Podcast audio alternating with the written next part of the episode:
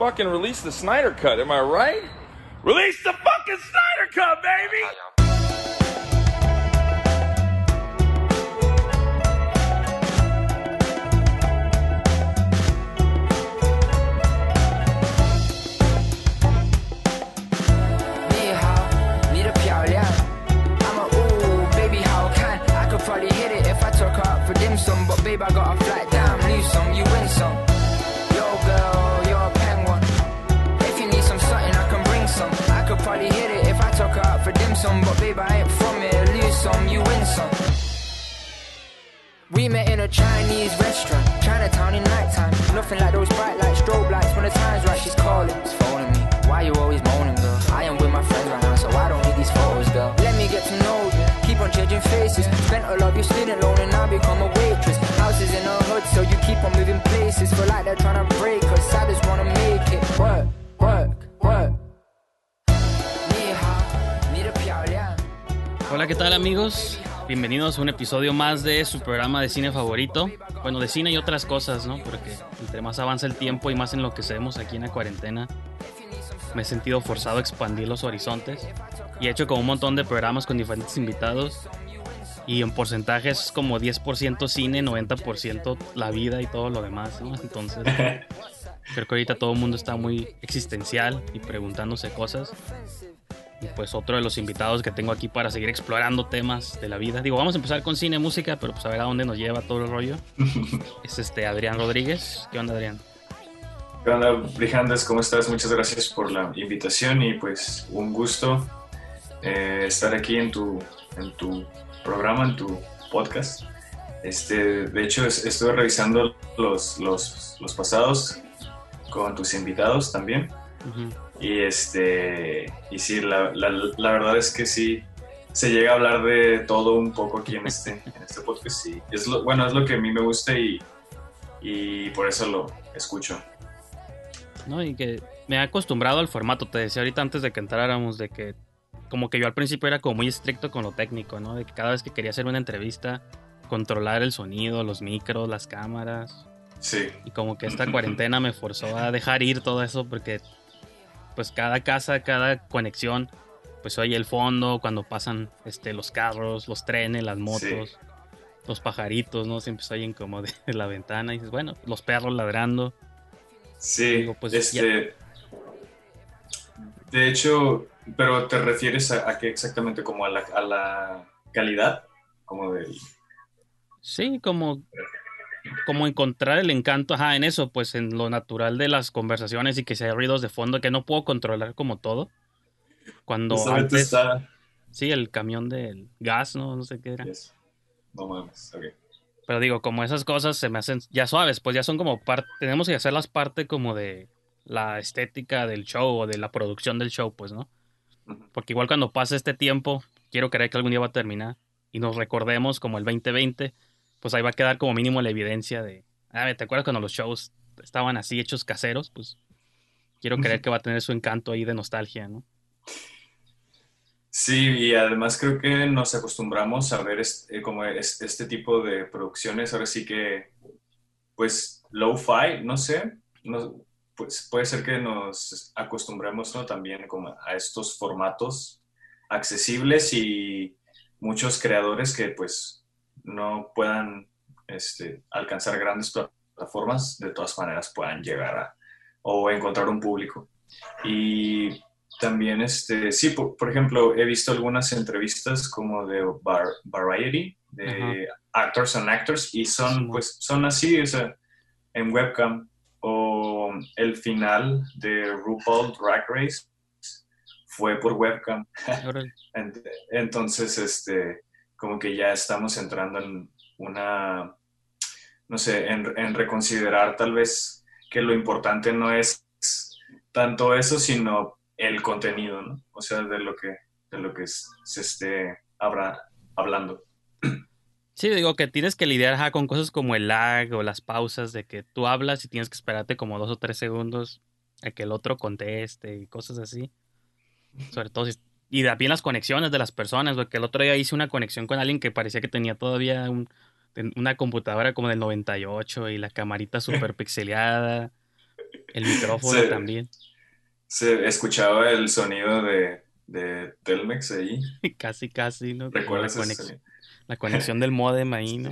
Y eso, y eso que dices como de, bueno, no, no, no, lo de las conexiones, pero lo de los sonidos de fondo, o sea, sí le da como cierto sentido de como documental, o sea, como de realismo, siento, pero mezclado con el live streaming y, y estos como formatos fáciles de accesar.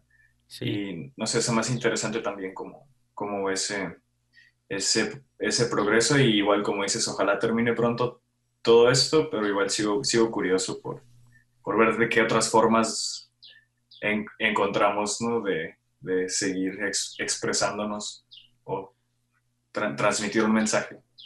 Sí, e, esa es la duda, ¿no? Como decir, una vez que termine el rollo, continuar con este formato o, o mantenerlo, pero al mismo tiempo continuar por las grabaciones de sets o de estudios. Y digo, y te hago esta como vinculado a quizá una primera pregunta que te tengo, es que, por ejemplo, el show que tú acabas de arrancar de Soundbites no existiría si no fuera por la conexión, porque creo que tu co-host está en México, ¿no? Tú estás acá en Tijuana, entonces, pues, de entrada, ese proyecto tiene que hacerse así vía enlace, ¿no? Sí, este, de hecho, la, la idea original era hacer un blog escrito de reseñas de álbums y y rolas que, que fueran saliendo. En, en, realidad creo que tanto Alan Jaques, mi co-host de Soundbites, como yo tenemos como un bagaje que, y cubrimos como diferentes géneros y al final de cuentas pues decidimos hacerlo en formato de podcast porque es, es, más rápido de producir. Um, creo que no sé, nos, nos, ambos estudiamos comunicación, entonces se nos hizo como que un formato también bastante accesible y, y sobre todo porque ya hay bastantes podcasts. Hoy en día siento como que, como que es un formato ya que la gente se está más acostumbrando a consumir y realmente la gente ya, bueno, si antes no leían, siento que ahora muchísimo menos, o sea, ya todo, ya, ya todo tiene que ser video incluso. ¿no? Como que para que lo, lo, consuman. Y pues ya al final resultó todo, todo esto que gracias a la cuarentena, por así decirlo, eh, pues ya lo, lo, llevamos a cabo. y, y, pues sí, como dices, o sea, Alan es de Tijuana y fuimos a la, a la prepa juntos, pero ya tiene un par de años que está residiendo en Ciudad, en Ciudad de México y tanto, no sé, como sus conectes allá y, algunas personas que conocemos que hacen música de acá también, este, ahí unimos como fuerzas para crear el contenido para, para el podcast. Y, ahorita que hace los blogs, me, me, acuerdo incluso que hace, digo, porque yo como estaba en la universidad hace como 10 o 12 años, no sé, me acuerdo que la cura de aquel entonces era que todos tuvieran un blog, ¿no? Me acuerdo que yo abrí un blog, teníamos una clase de comunicación con Rafa Saavedra que era la cura de, ah, un blog, o sea, todos abran su blog o el blog es una vía de comunicación y empezaba a darse como esta idea de que todos podían tener su espacio de internet a través de un blog escrito, ¿no? De pensamientos, esto y lo otro. Y cómo eso, por lo mismo lo barato que ya es hacer streams y comprar webcams y todo, tener todo el equipo, ahora todos tienen un blog, ¿no? pero un, digo, un podcast o todos tienen un show y sigue vigente esa frase de Warhol, ¿no? De que todos van a ser famosos por 15 minutos, pero está suave, pues, pero también por ese exceso de shows, también luego siempre corremos el riesgo de perdernos entre todos los demás shows y tenemos que ver como la manera de llegarle a un público selecto que, pues mínimo con que a alguien le guste mi show, ya no importa si no ve los demás, ¿no? O cosas así. Sí, también sobre eso creo que se trata de, crear comunidad. O sea, ahora sí que un nicho, ¿no? Porque realmente sí existe ese público, solamente hay que, hay que llegar a él y bueno, hay gente que está en contra del, algoritmo y como todo este, este rollo de información de datos que desde mi punto de vista es inevitable, a menos que tires tu celular y tu modem. Mm. Este, pero es una, es una manera, ¿no? También, o sea, si, si tú utilizas hashtags o ciertas palabras, o sea, van a relacionar tu contenido con otro contenido y, es una manera de encontrar tu público. Y, y, ya que encuentras tu público, se crea una comunidad, por así decirlo. Y bastante irónico porque a, a, veces esa comunidad, creo que como lo que está pasando ahorita es que todos somos creadores. Y bueno, a mí, a mí se me hace como interesante que seamos todos de, Tijuana, como tus, tus co-hosts de la semana pasada también, este, y muy, eh, muchos otros, este, pues que todos somos de, de aquí y me, me, gusta porque siento que el contenido de DF o de la Ciudad de México es muy centralizado, entonces siento que aquí como que por estar en condición frontera también tenemos como que eh, una perspectiva diferente, como fuera de, de esa centralización. Entonces, me, me, gusta, ¿no? Como, como las propuestas que, que, surgen de aquí también. Por eso, bueno, además porque me identifico con ellas, pero se me hace, creo que ha estado saliendo muy buen, muy buen contenido. Y pues creo, creo que nos faltaba a todos una cuarentena para, para como para ponernos las, las pilas y ponernos creativos. Sí, sí, de todo, y sobre todo, ajá, como creo que más que nada en el lado, a mí me benefició bastante como en el lado de expandir horizontes, ¿no? Porque digo, pues como tú sabes, el año pasado colaboramos este, ahí este, en un proyecto de cine y, y yo siempre, pues sí, me gusta el cine, yo creo que es mi pasión número uno, quizá en segundo lugar tengo también la música, pero también me interesan otras cosas, ¿no? Y como que me había sentido encasillado mucho tiempo, ¿por qué no más hablar de cine? No más hablar de cine, se pueden hablar de muchas otras cosas. Y ahora que he tenido oportunidad como de expandir el show este, yo solo, pues me estoy dando como esta oportunidad de pues tener conversaciones, sí, con gente que conozco y que casi todo, pues repito, nos conecta el cine de algún modo, pero si nos lleva como a diferentes cosas o se habla de otros temas, pues es como parte de, ¿no? Porque pues uno no habla de lo mismo todo el tiempo, ¿no? Sino que aburrido. Sí, y, y creo que también bueno, es, es, interesante también cuando se mezcla eso mismo, la, bueno, ahorita ya está ocurriendo incluso como que los videojuegos con el cine, como que ya ahorita están saliendo, o sea, juegos como Death Stranding, como Red Dead Redemption, en donde realmente son como que mundos inmersivos y son narrativas muy similares a las del cine, o sea, son guiones buenísimos y, y como a, a ese nivel entonces ya no sabes si estás jugando una película o estás viendo un videojuego. entonces creo que también está viendo como que una mezcla y una pérdida de formatos, pero positiva, no sé por así, por así decirlo. Y como dices, una cosa lleva a otra, porque todo es arte a final de cuentas. Y creo que por eso sigue ese debate eterno de que si, ¿por qué no se pueden adaptar bien las movies de juegos, no? Bueno, hay unas que me han gustado a mí, pero y porque yo no tengo la referencia como del juego.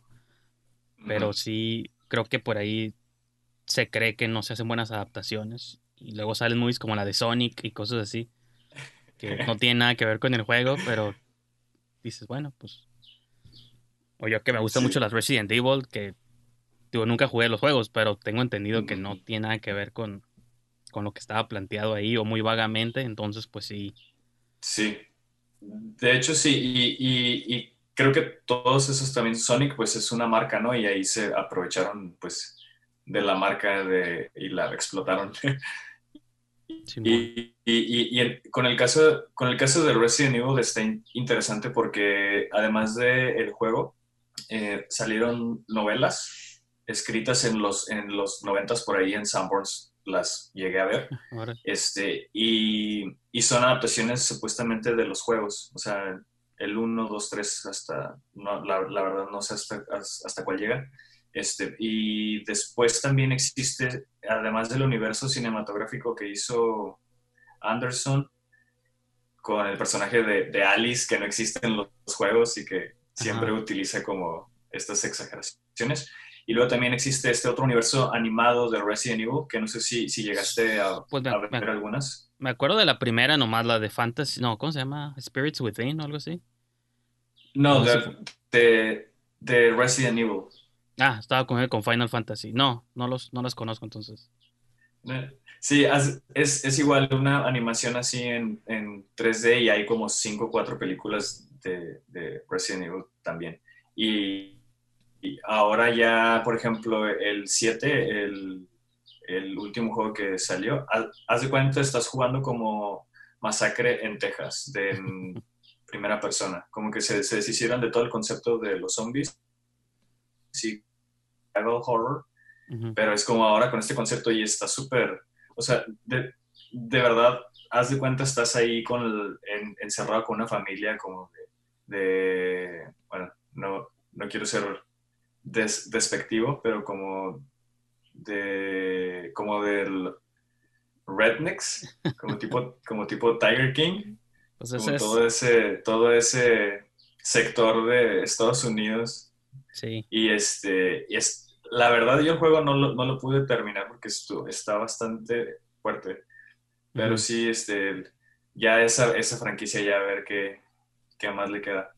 A ver qué pasa con Tú, ellos. Tú, sí, entonces, tú, tú sí juegas, tú sí eres gamer y todo el rollo. ¿O te consideras a ti mismo gamer? Sí, pues, o sea, casual, creo, pero sí juego bastante. De hecho, jugué estos nuevos remakes y están bastante cinemáticos. Por ahí si tienes ahí acceso a alguna consola, este, te lo recomiendo. Yo he jugado como de, con, de computadora, pero yo soy como más, este, me gustan más como los de aventura abierta, tipo como Minecraft o Stardew. Valley, cosas así donde no tengo que estar matando cosas. Como me gusta más la idea de crear como mi granja o estar manteniendo mis cosas. Es que ahorita está de moda el Animal Crossing, que pues yo no tengo Nintendo, Ah, entonces claro. no, lo, no lo puedo jugar, ¿no? Pero como que ese tipo Sí. de, de cosas me llaman más la atención, que son como más de aventura abierta, ¿no? Que les llaman.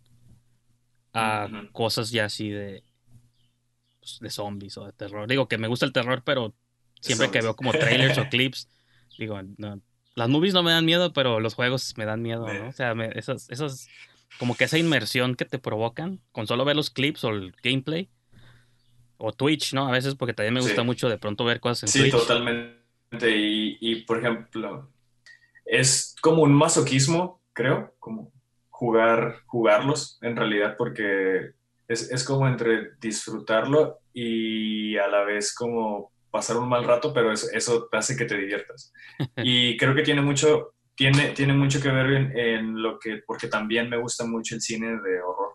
Ujú. Y justamente en esta cuarentena he estado viendo ba- bastante y no sé, me gusta mucho, me, creo que me emociona y me entretiene más que, bueno, tal vez otro, o- otro género que sería en ese nivel sería la ciencia ficción, Sí. pero es, es parte de lo mismo, o sea, me gustan esos juegos y, y también el cine, entonces obviamente están relacionados.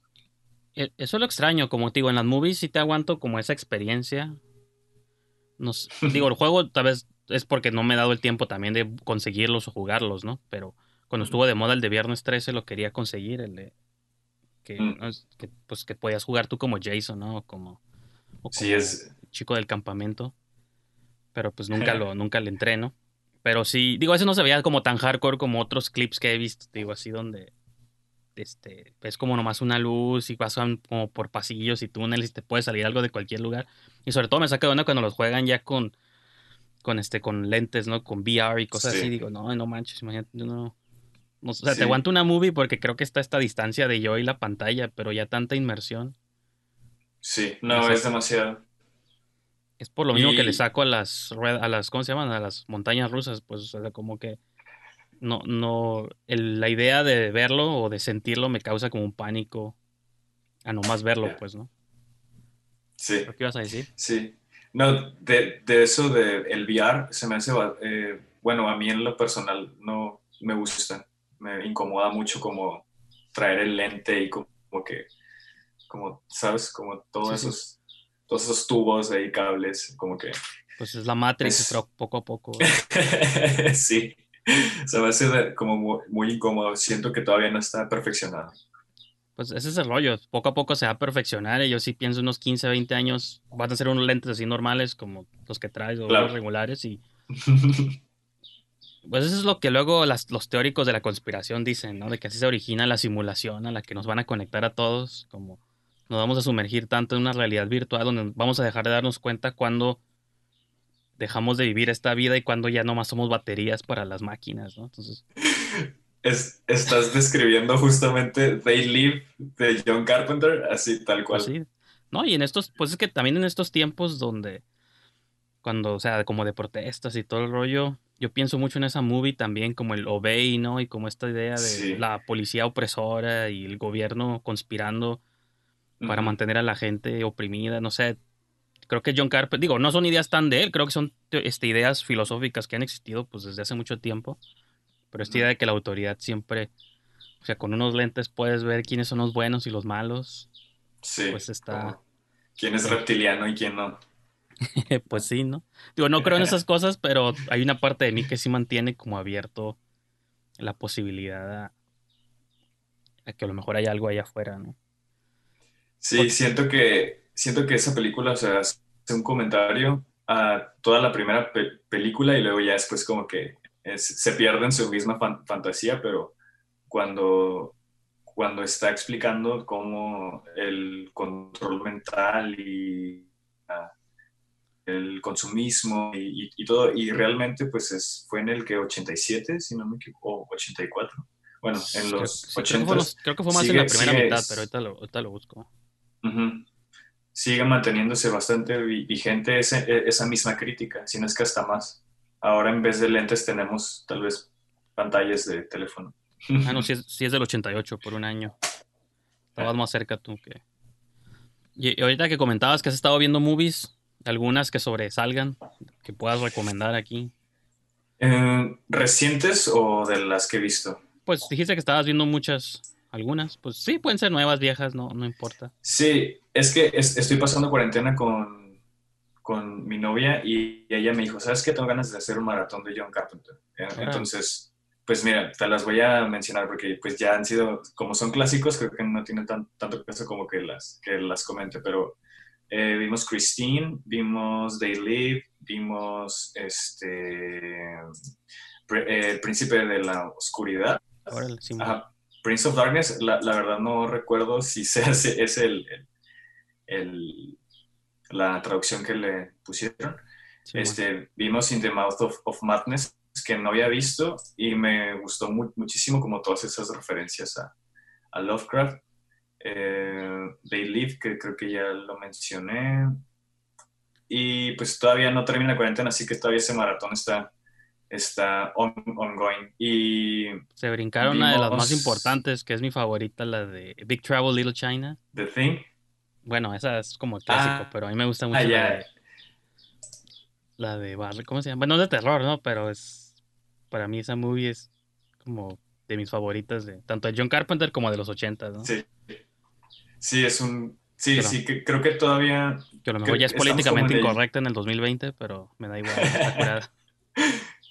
Sí, como que estamos en la etapa de horror cósmico de, de John Carpenter. Y de hecho, en El Príncipe de la Oscuridad vi una referencia que estoy seguro que Jordan Peele vio para, y se inspiró también para Get Out. Hay, hay, hay una escena en donde el personaje afroamericano se ve en el espejo y como se da cuenta que está perdiendo su identidad, como que está luchando con, como, como con ese ente. Ujú. Y, y me recordó a, a Get Out, entonces sí dije como seguramente hizo un estudio de las representaciones que ha habido en la historia del cine y, y esa escena, de verdad, dije, aquí hay algo, que esto me recuerda a algo. y además, a- además de eso también vimos las de... eh, eh, Hasta el viento tiene miedo, el libro de Órale. piedra, Las de Tawada. las de Tawada. Sí, los, este, los remakes, ¿no los viste? No, no vimos lo- los, los remixes. También mi novia dijo, ¿sabes qué? Yo, no las he visto. Y yo las llegué a ver en la tele con mi papá, Sí, porque él, era el, co- él era el que me decía, guacha, o sea, checa, checa esta movie cuando la, la pasaron en la tele. Ey, Este, y también Más Negro que la Noche. Vimos las cuatro. La de las hadas es mi favorita, ¿no? Que la de La- la de las hadas. Que Sí. la es la que siento como... Bueno, a mí lo que me gusta mucho de Tawada es que siempre le sentí una influencia muy europea. Como que él estaba más haciendo lo que... Sí. creo que mis movies de terror favoritas mexicanas son las que como que voltearon a ver mucho Europa. Y creo que sus influencias con Hasta el viento tiene el miedo era como esa escuela de mujeres, era como muy también una visión muy europea. Muy gótico. Ajá, y la del veneno para las hadas también era como un cuento de hadas, pero como de niñas, y que era también siento que unas Macabro. influencias, ajá, muy este, pues sí, como francesas o inglesas, ¿no? Del cine que se hacía por allá. Y él como que lo trajo y lo adaptó un poquito a, a México. Bueno, las otras, Libro de Piedra, ¿y cuál es la otra? La de Más Negro que la Noche. Más, Es- más negro que la noche. Pues también, digo, al fin y al cabo, pues creo que cuando alguien ya está influido por algo, pues lo se ve en todos lados, ¿no? Pero para mí esas dos son como las que están como más claras ahí sus... Pero la Sí, de Veneno la y- siento un poco más pulida. Sí, como que se siente como más art house que, que nada. Y también en contraste vimos a Lucarda y la verdad es que no recomiendo ver, ver a Lucarda después de, de alguna de esas películas porque se va a sentir chafa. Siento que Sí, al- Alucarda es más atrevida y controversial, pero hasta menos la fecha cuidada. podría... A Lucarda Sí. podría verla alguien hoy en día con ciertas creencias y Sí. molestarle, pues. Y para mí que una movie de los setentas te cause algo así, ya es poder de la movie. Porque hay movies que ya no se mantienen, ¿no? Quizá ya se ve cheesy. Yo que hay elementos de Sí. Alucarda que podrían entrar en lo, en lo cheesy. En general, los, los, como que lo temático es tan poderoso que todavía creo que habría un sector de la sociedad que si se la pones, se ondearían. Las monjas todas llenas de sangre. Toda esa exploitation, es- pues.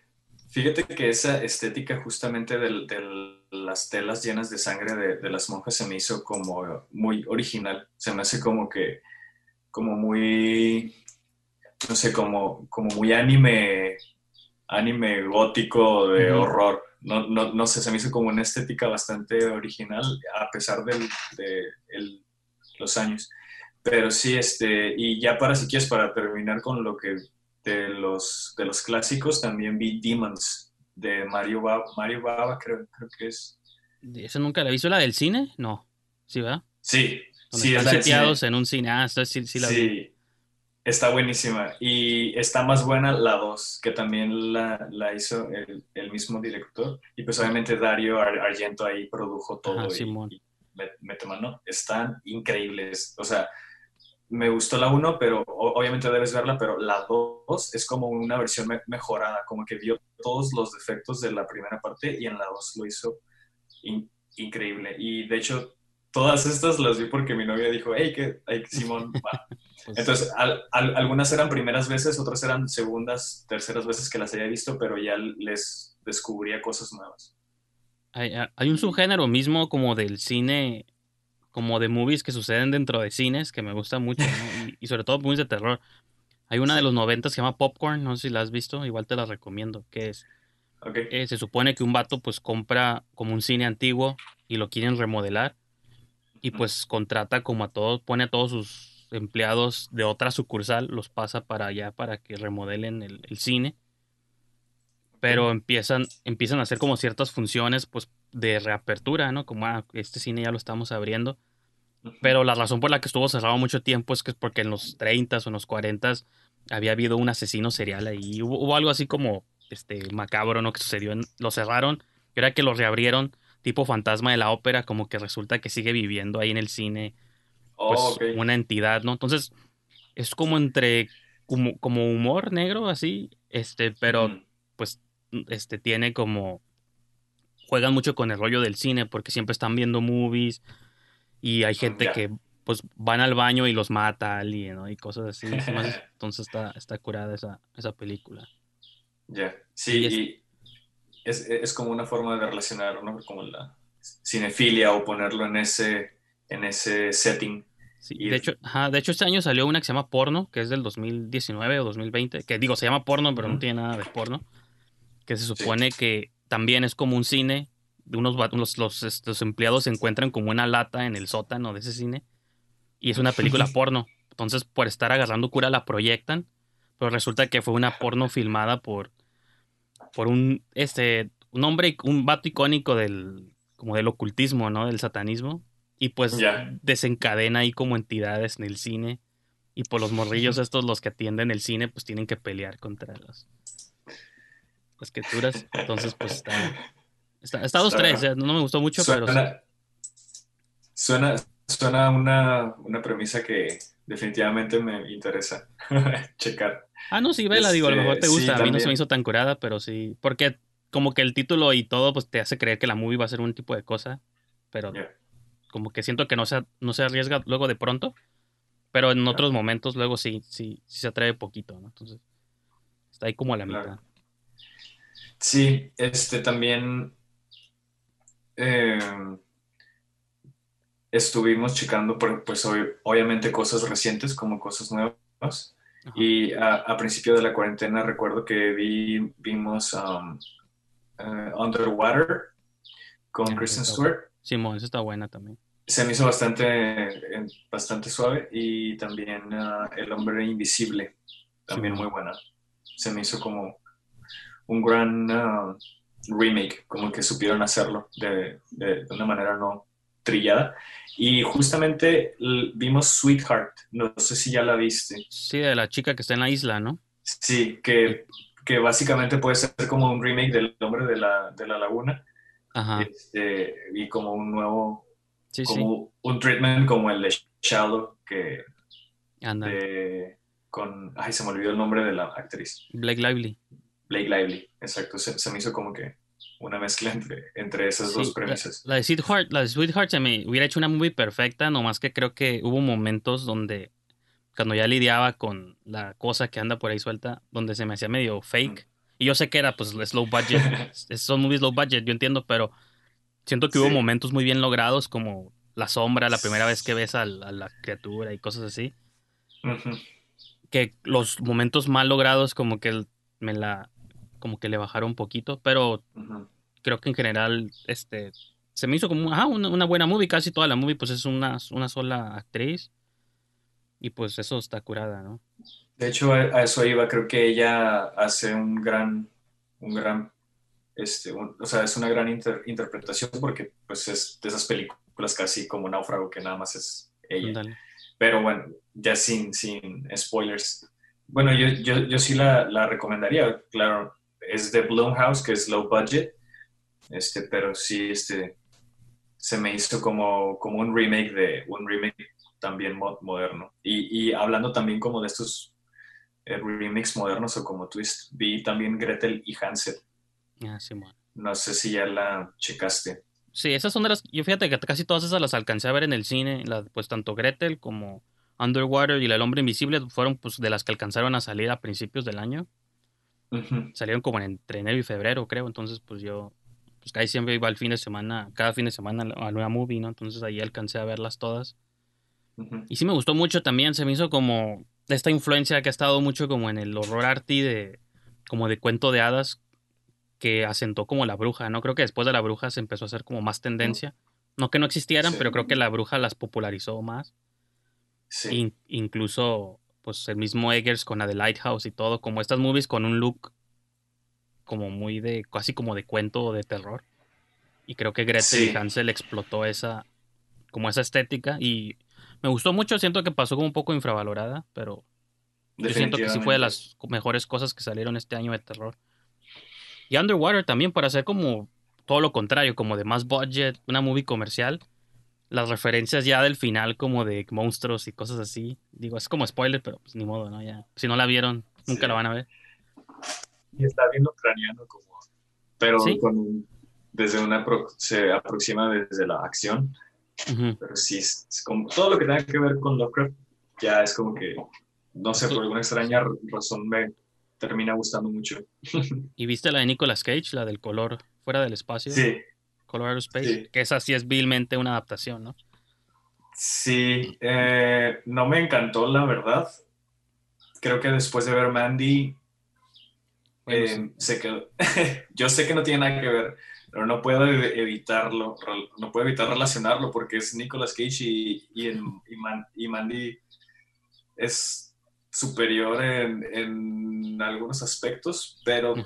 sí, la, la verdad tiene lo suyo y, y sí, o sea, habría, habría que ver qué más va a hacer porque tengo entendido que Richard Stanley, creo que es el, el director, Ajá. este va a ser otra adaptación también de Lovecraft. Te digo, no me, no me fascinó, pero sí tiene... el- Sí, se supone que está haciendo una trilogía. Bueno, lo que te escuché por ahí también en una entrevista es de que tiene planeada una trilogía que aunque no están conectadas en sí, las tres van a suceder como en un mismo mundo en el mismo mundo de Lovecraft, ¿no? Entonces como que esto que ya pasó en la de Color Space va a tener relación con lo que va a pasar en la 2 y en la 3. Y por eso, digo, hay un personaje que sobrevive en esta movie, que se supone que ese personaje tiene relación con alguno de los personajes que va a salir. Ya todo como Marvel, ¿no? Todo tiene que estar conectado. Va a tener relación con uno de los personajes de, la, de las otras dos películas. No me acuerdo cuál es la, la otra que mencionó, pero sí son, pues como una trilogía y este, cósmica. Ya sé, eh, nada más, eh, espero que no lo arruine demasiado. Pero igual sí, sí me interesa, o sea, seguir, ver qué más, qué más van a sacar en ese, bueno, de, para esta, para esta trilogía. Y este, y sí, también, pues también todo lo que hemos visto de John Carpenter está súper lo, lo ucraniano. O sea, no sé si lo tomé prestado a propósito, pero como muchos conceptos y todo, pues eh, Lovecraft lo precede por décadas, entonces, este, sí está, sí está padre como el horror cósmico, pues forzosamente lo, lo, toman de él. Bueno, más que nada en Estados Unidos, porque pues es un escritor estadounidense. Pero sí también, ah, ya sé que saliéndonos como un poquito de las, de las películas, que pues tengo muchísimas, pero este, me no, digo, por mí no, yo no hay no hay límite aquí de, de, movies ni de tiempo. Digo, creo que estamos en buen tiempo aparte, entonces. Sí, no, de hecho me gustaría más también eh, recomendar o comentar contigo series. Este, porque ahorita pues en, cuarentena que tenemos más, este, más, más tiempo libre, creo que también, este, estaría bien que, comentáramos ahorita que tenemos como más tiempo de binguachear cosas. Pues fíjate, ahí donde sí te voy a quedar mal. O sea, si quieres recomendar aquí 20 series, adelante, ¿no? Digo, pero yo ahí sí no. yo siempre he tenido como una cruzada contra las series, entonces. ¿Por qué? Pues lo, justo lo dije, no me acuerdo en qué programa de los pasados, de que yo siento que. Digo, ahí ranteé un poquillo, ¿no? Pero Decía que me desespera que las series tomen tanto tiempo en contar algo. O sea, eso ya es como algo mío, pues, ¿no? Como lo que me gusta de las movies es que, pues, están forzados a dos horas contarte una historia, pues. Pero me desespera como las series. Pues es que traté de ver la de Snowpiercer, la nueva, y de entrada la movie, la original, se me hace una obra maestra y ya dije, bueno, pues ahí ya tenían como en contra, ¿no? Pero como que traté de verla y dije, no, es que va a ser lo mismo, pero nomás extendido en varios episodios y aparte, bueno, y diluido aparte, pero como que me, me cansó nomás de saber que tenía que verla. Y en general, como otras series, pues siempre, siempre he tenido como ese... Y si hay series que veo, por ejemplo, la de Better Call Saul me gusta mucho. Y pues no más, así como que haya visto este año una serie de, principio a fin, yo creo es la única. Y algunos episodios de Bad Woman porque me gusta lo, todo lo de DC, quiero, me gusta ver qué es lo que andan haciendo. Este, pero pues hasta ahí, o sea, no, veo como pilotos, y, pero nunca los continúo. Ya. A lo mejor son malos pilotos, pero sí, digo, y traté de ver Tiger King y también lo quité, dije, esto no es para mí. este, y no sé, pues, no sé, no, no puedo, o sea, no, porque pienso en lo que en el tiempo que podría haber 20 capítulos de una serie, podría haber 10 películas, ¿no? O si son 10 capítulos, podría haber 5 movies mejor, nuevas. Entonces digo, prefiero ver las movies que invertirle mi tiempo en una serie que luego las cancelan, luego... Se me hace como...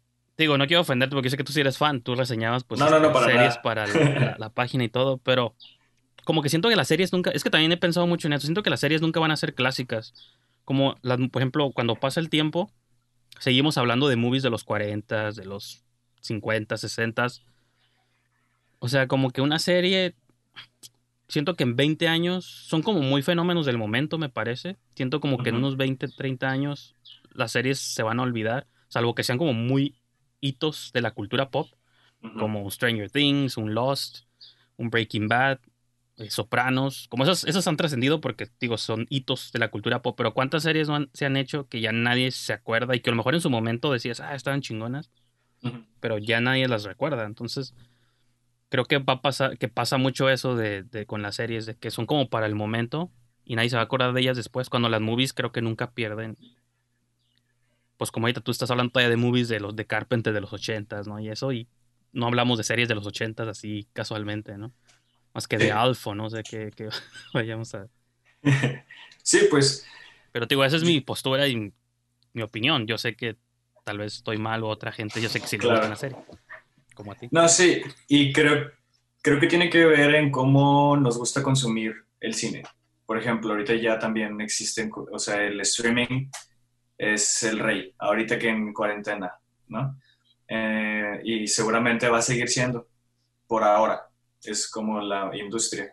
Entonces, eh, eso nos orilla a consumir películas en nuestros hogares. Pero antes de eso ya, ya había series. En- entonces, siento que también ahorita estamos llegando en un nivel en el que ya hay directores muy importantes haciendo series, en el que pueden eh, aprovechar este gran formato, que es como todavía Sí. más, como gran, gran formato, Sí, sí. para, para darle complejidad a sus historias o al, al tipo de, narrativa. Obviamente no todo es muy bueno, creo, creo que son muy contadas las series que van a pasar a, la historia como, como lo que mencionas, ¿no? como, como clásicos. Pero sí siento que estamos ahorita viviendo una, una era dorada de la, de la televisión que no ha tenido precedentes, por eso no hay clásicos todavía tan cabrón como, no sé, si hay algunos como Twilight Zone, como Star Trek, Ah, no, sí, sí. como, como, como esos como súper, súper clásicos. No, incluso la Watchmen yo creo que se va a convertir en un clásico, la del año pasado. Sí, Sobre todo porque se volvió relevante ahorita unos meses después, otra vez. Involunt o sea, como Sí. entre involuntariamente, pero al mismo tiempo la serie habló como de cosas que siempre estuvieron ahí en la sociedad americana. más Pero- bien, ajá. Nomás como que ahora lo volteamos a ver después de verlo en ficción, ahora volteamos en la realidad también, ¿no? Sí. Y como De hecho, cosas creo así. que... Vi- ¿Viste, ¿Viste toda la, la de Watchmen? Sí, la de Watchmen sí la vi. Digo, sí veo algunas, o sea, no, no es como que me niego y... Porque ahorita empecé a pensar qué series he visto. Ahorita que hablas de creadores, por ejemplo, sí, como la de Big Little Lies, también la vi, la 1 y la 2. Porque Ya. Las de Mike Flanagan también, la de Hunting of Hill House me gusta, porque soy fan de Mike, son fan, soy, perdón, soy fan de Mike Flanagan y de Jean-Marc Ballet y Andrea Arnold, pues que hicieron la serie esta de Big Little Lies. Ahí es donde sí estoy de acuerdo contigo que a veces me guío más por el creador y también porque son series chiquitas, como que son de seis episodios. A veces también digo, ok, seis episodios. Vi la de Sí. Drácula de Netflix, que son tres nomás, y digo, ok, bueno, tres, tres episodios, Ajá. te los aguanto. ¿no? Y cosillas así. sí. Entonces, como que basado en los directores o en la cantidad, probablemente sí la... Ahí a veces sí me arriesgo un poquillo, ¿no? Sí. Es que siento que, que sí también tiene, tiene mucho que ver eso, o sea, de quién es el, el creador de la serie. O Por sea, ejemplo, como... quería, quería ver la de, de Damien Chazelle, la de The Eddie, pero no me he dado el tiempo de verla. La de Netflix, que es como de en un club de jazz, ¿no? Para variar, que es como su único tema. Este, pues se, se ambienta como en un club de jazz, creo, ¿no? Que se llama The Eddie o algo así. Entonces no la he visto, pero pues soy fan de Damien Chazelle y por eso quería, quería verla, ¿no? Fíjate que sí, y lo, y lo que dices, no me gustan las series tan largas, a menos que sean Los Simpsons. O sea, Los Simpsons sí puedo agarrar un capítulo random y ponerlo, si tengo 20 minutos para comer, puedo ver un capítulo de Los Simpsons, así al azar. Este, o de Daria también, Sí, por bueno. ejemplo. Bueno, y aparte Este- esos no tienen conexión, que ese es, otra, ese es otro gripe que tengo con la serie, es otra, otro rant aquí, de que yo me acuerdo de las series de antes donde todas eran capítulos individuales, como los X-Files, a mí es una de mis series favoritas de toda la vida, ¿no? Y tú podías ver un episodio random de X-Files y pues no tenía conexión con nada. O el de Alias, también Sí. me gustaba mucho Alias. Y Alias era así como pues una historia y una, una misión Separada. de Jennifer Garner y a veces sí había conexiones, pero porque creo que Abrams fue el que empezó con ese rollo con Lost, ¿no? De conectar todo. Sí, Y ahorita pues ya es la tendencia de que todas las series están conectadas. Pero sí De es, no puedes agarrar ya random un episodio porque pues ya te pierdes lo que pasó antes, ¿no? sí, y, y por ejemplo también de los salió Lindelof, que fue el que hizo Watchmen. Simón. Este, y también del vi ah, The Leftovers. Nunca la he visto, pero he ¿Qué? escuchado.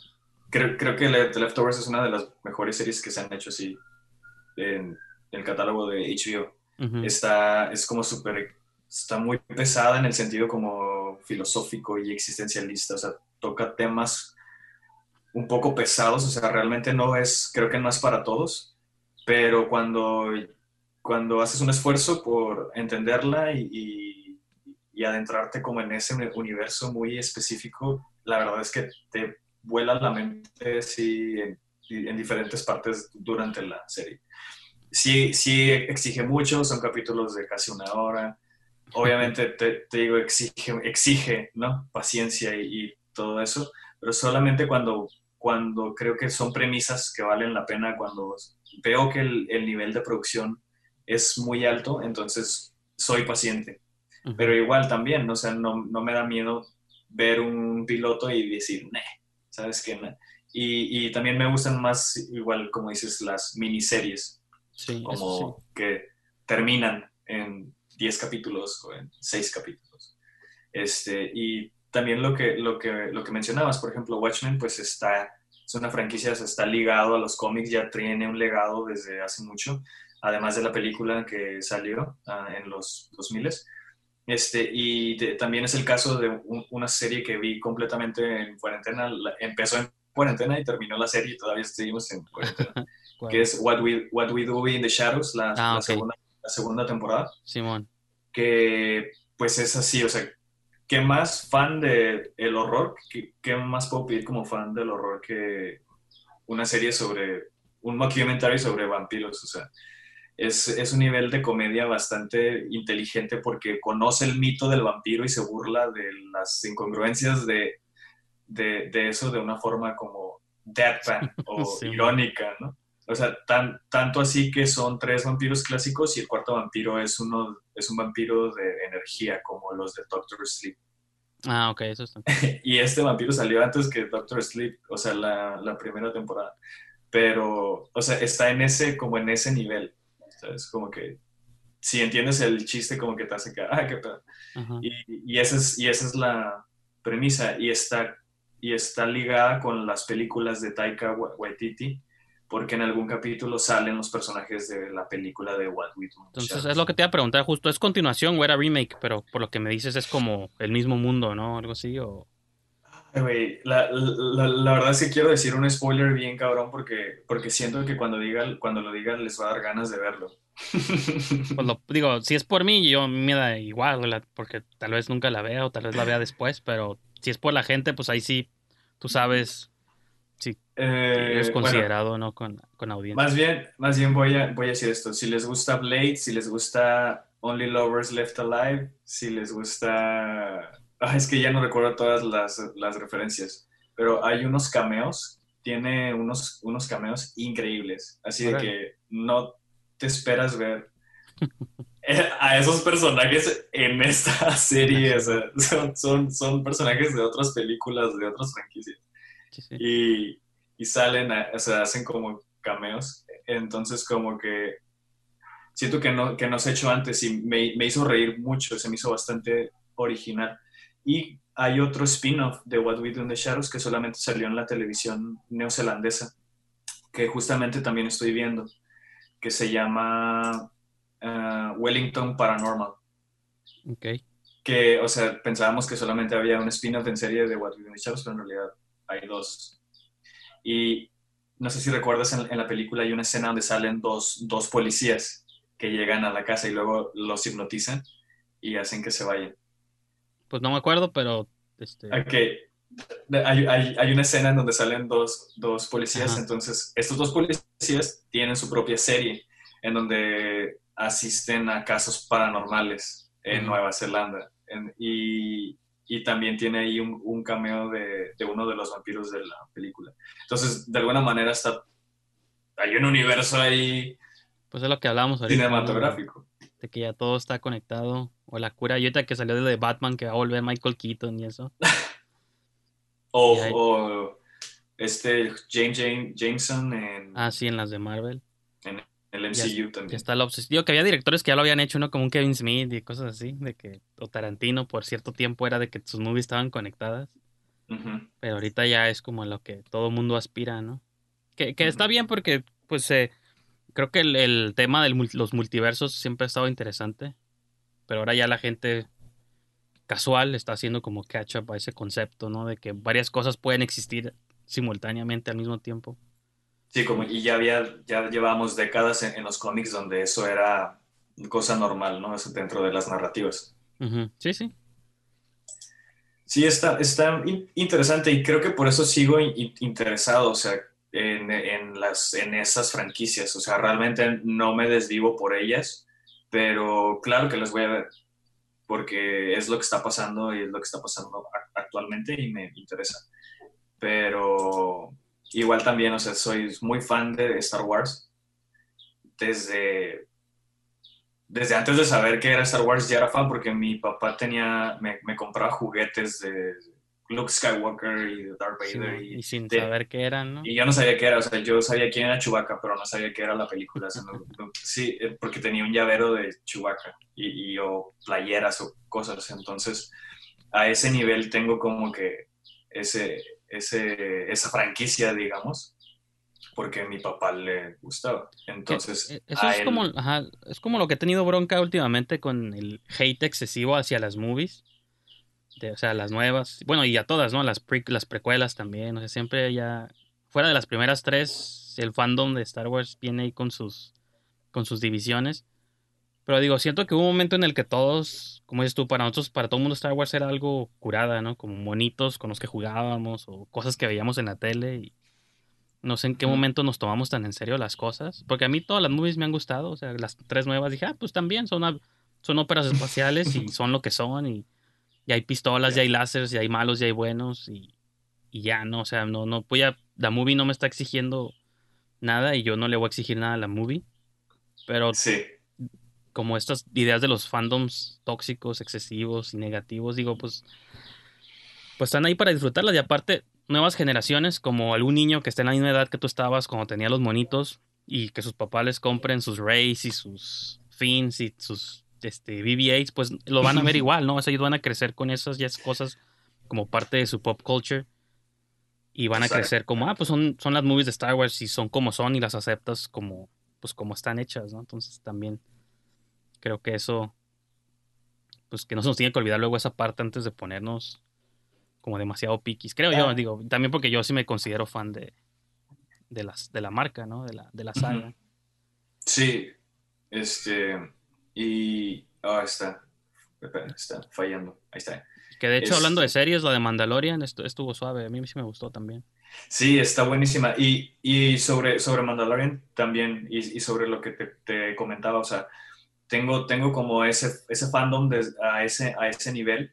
Obviamente me, me tocó ver las precuelas en, en, en los noventas y ahora ya es, es diferente para mí porque ya no es como el mismo Star Wars, porque ahora ya que, que te gusta. Ahora ya he visto mucho cine, eh, estudié comunicación y más o menos sé un, un poco de análisis fílmico, ¿sabes? Entonces, ya, no, ya mi ojo crítico no me, no me permite como negarme el hecho de que son películas eh, de imperfectas a malas, aunque tengan momentos buenos, ¿no? O sea, Sí. Y, y me encantan a pesar de eso, o sea, obviamente Pero no, tú- es, sí. no es como crítico, es algo porque me gusta, no, no, no, no porque no sea bueno, pues. Pero tú sí, haces, tú sí haces esa separación. Siempre me ha intrigado eso como de, de, las, de los críticos, de las personas que hacen críticas. Porque yo siento que, aunque también reseño movies y critico movies, creo que nunca conscientemente hago una separación entre, voy, antes de ver una movie, de decir, ok, esta es la mitad que va a criticar la movie y esta es la mitad que la va a disfrutar. O sea, yo me siento, veo la movie, la disfruto y todo, y ya luego empiezo como a tratar de intelectualizar qué fue lo que vi. Durante el momento no estoy pensando como, ah, esto está chafa o esto está mal. Como que me dejo ir en el, en el viaje de cualquier movie, ¿no? Ya si de plano es muy mala la movie, pues si no Claro. entro al viaje, pues ahí está ya la crítica, ¿no? De mala película, pero no sé cuál es Sí. como tu proceso. No, igual, me, me, me pasa igual. Es que, es que también siento como que Star Wars es una excepción, porque no, es- no, no tiene precedentes. Nada es como tan viejo y tan famoso y no, ha- ¿sabes? Como a ese nivel. de consumismo y lo que, lo que tú quieras. Entonces sí, creo, que, creo que Star Wars es como su, su, su, propia su propio como género, no sé cómo, cómo explicarlo. propio monstruo, pues sí, su género Star Sí, es un monstruo. Entonces, este, obviamente cuando voy a ver una película y como me gusta mucho, mi primera, la primera vez que la veo pues es en ese nivel, como, como fan. Porque soy fan antes de lo demás. Entonces obviamente, como dices, si la película de plano es muy mala, y me pasó con Rise of the Skywalker, es cuando ya es cuando, oh my god, o sea, obviamente no hago un rant en internet y me pongo a echar madres, o sea, a nadie, a, nadie le importa. Sí. entonces, este, pero pues yo solamente digo, bueno, no me gusta, no la voy a comprar o ya, o ya no la voy a ver y, y, ya, ¿no? O sea, hay muchas otras cosas que son buenas, por ejemplo, eh, las series animadas de Clone Wars y The Rebels que Rebels la, la, la, fui viendo así día a día. Este, y Mandalorian también, que era lo que mencionabas. Y que fíjate que extrañamente lo que me hizo a mí, por ejemplo, a mí, a mí las tres nuevas movies me gustaron como por igual, porque yo sé que está el eterno debate, que si de las Jedi es mejor que este y el otro. Yo las tres las disfruté como en niveles similares, ¿no? Hay momentos de las tres que me gustan más que las demás. Creo que incluso si tuviera que elegir una sería la primera, ¿no? La de Force Awakens, porque me, fue como que me agarró desprevenido, ¿no? Como, ah, esto es el nuevo Star Wars, ¿no? Pero fíjate que extrañamente creo que lo que me ha hecho más abierto y receptivo y no ser tan criticón es el hecho de que el universo ya se expandió. O sea, cuando antes nomás había tres movies, pues era como, había que atesorar lo que significaba, ¿no? Y el universo expandido, pues era como toda esta cultura acá de, de geeks que se reunieron a hacer un universo extendido. Y luego salieron las conectados. Ajá, y luego salieron las prequels y, las, y pues eran como odiadas porque las comparabas con lo que eran las tres originales, ¿no? Pero ahora que ya hay spin-offs, ya hay series animadas, ya hay cómics, siento que esa magia ya se perdió un poquito, pues, porque... Juegos. Ajá, hay juegos, entonces, como que digo, que ya nomás todo es parte de una misma narrativa, entonces, pues, nomás son historias que suceden dentro del mismo universo, como que esa calidad de únicas ya no las tienen tanto, pues, ¿no? Entonces, por eso de hecho, que incluso creo que mi favorita que salió en esta nueva etapa es la de Rogue One. Para mí es. O sea, después de las tres originales, pondría yo Rogue One así como la mejor Star Wars que se ha hecho en más de 30 años. Sí. Porque sí. por el estilo, aparte, ¿no? Que tenía la movie y todo el rollo, pero sí. No sé, digo, no, no, no, me clavo tanto con. Con las movies en específico y no las odio. Y me gustan, pues, o recibo, como dices tú, como es su pro, pero con ninguna otra este saga hago eso, pues como que quizá con otras sagas sí sería un poco como más piqui o más quejumbroso. Con estas digo, no, pues está bien. Vi lo que vi y ya, ¿no? Justamente hay que, o la lección, digamos, después de ya haber visto lo que pasó con esta última trilogía y todo el, backlash que recibió, es, que hay, hay que como dejar de preocuparse tanto por el canon también, como no, no, no, necesariamente este, todo tiene que estar conectado de una forma como impecable, porque si nos enfocamos nada más en esa, en esa parte, nos, nos estamos perdiendo tal vez de buenas historias o buenos productos, que era como el caso de The Mandalorian y Rebels o Clone Wars, que son productos por sí mismos, que son separados de, la franquicia de películas, este, pero que, o sea, realmente por sí solas son bastante sólidas, o sea, tanto narrativamente como personajes, o sea, y vale la pena como revisarlos si tenemos chance. Que digo, sobre todo que mencionas eso del canon, y digo, para las personas que se estén preguntando allá afuera, porque nos vemos diferentes. Bueno, no sé si yo traía la misma ropa o no, porque siempre me he visto igual, pero Sí, pues se preguntan por qué Adrián trae otra camisa. O no sé si traías la misma, pero. No, traía una playera negra, creo. Entonces es porque hubo ahí un fallo en la comunicación. El Imperio nos quiso bloquear las comunicaciones, ¿no? Disney por estar hablando mal del fandom. Disney, no. Sí. No se preocupen. Todo está bien. Somos fans todavía. Compramos los bonitos, sus baby yodas y todo. Sí, algunos. Pero lo, que iba a mencionar en respecto a lo que dices del canon, siento que ahorita ya como la cultura pop o estas, estas franquicias están teniendo como una relación extraña con, el, con los canons, porque pues ahorita que salió lo de DC, ¿no? De que Michael Keaton, no sé si habíamos tocado ese tema, pero pues si lo repetimos, ni modo, ¿no? Nos, nos aguantan. O sea, esta idea de que Michael Keaton iba a regresar a la, a la posible, al universo DC y todo está conectado. Como que es, y Marvel también, ya es que según puede que regresen este, los mismos personajes. Como que por un lado está esta idea de que todo lo que ha existido alguna vez fue canon, pero al mismo tiempo, para Mm. poder despegarse del canon y no haya broncas. Por ejemplo, la nueva de Batman, ¿no? La de Matt Reeves que están haciendo con Robert Pattinson, que el vato dice, no, esto no existe en ese mismo universo, ¿no? O la de Joker de Todd Phillips, esto no es el mismo universo, es otro universo. Pero Sí. puedes dejarte puertas abiertas como si en un futuro, unos cinco años, dijeras, ¿qué pasaría si Joaquín Phoenix se enfrenta, no sé, a Jack Nicholson como los Jokers, ¿no? O, se te ocurre como algo. Pues una vez que haces como esta conexión o dejas abierta esta puerta de los multiversos y todo el rollo, pues también como que te les termina salvando. Entonces en Star Wars puede ser algo similar, de que se pueden despegar un poco del canon, pero si dejan esa abierta esa puerta de que, bueno, ¿qué pasaría si luego traemos de vuelta a este personaje o no? O cosas así. Sí. Sí, y también creo que ya las nuevas franquicias ya se van a empezar a, a, diseñar desde, desde esa perspectiva, ¿no? Que ya van a tener que hacer sus universos en series y sus universos en videojuegos y en cómics, este, porque pues ya vieron que es, de alguna manera, si es bueno, la, la gente sí lo va a, a adoptar, ¿no?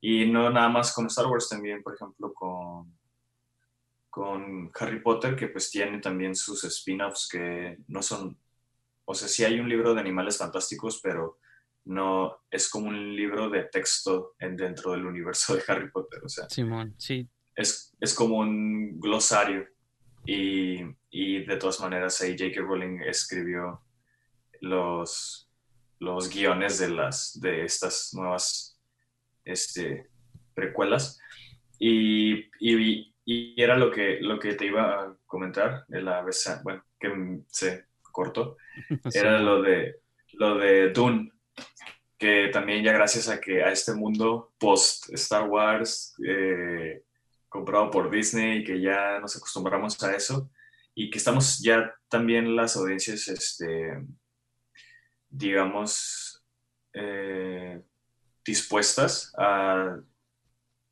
consumir toda esta información de universos y personajes y storylines y, y, y, pa- y para, para allá va Doom también, ¿no? Porque también los fans de Star Wars ya también estamos creciendo y nos estamos volviendo más exigentes, entonces ya tal vez queremos algo que no sea Star Wars, pero que sea, ¿sabes?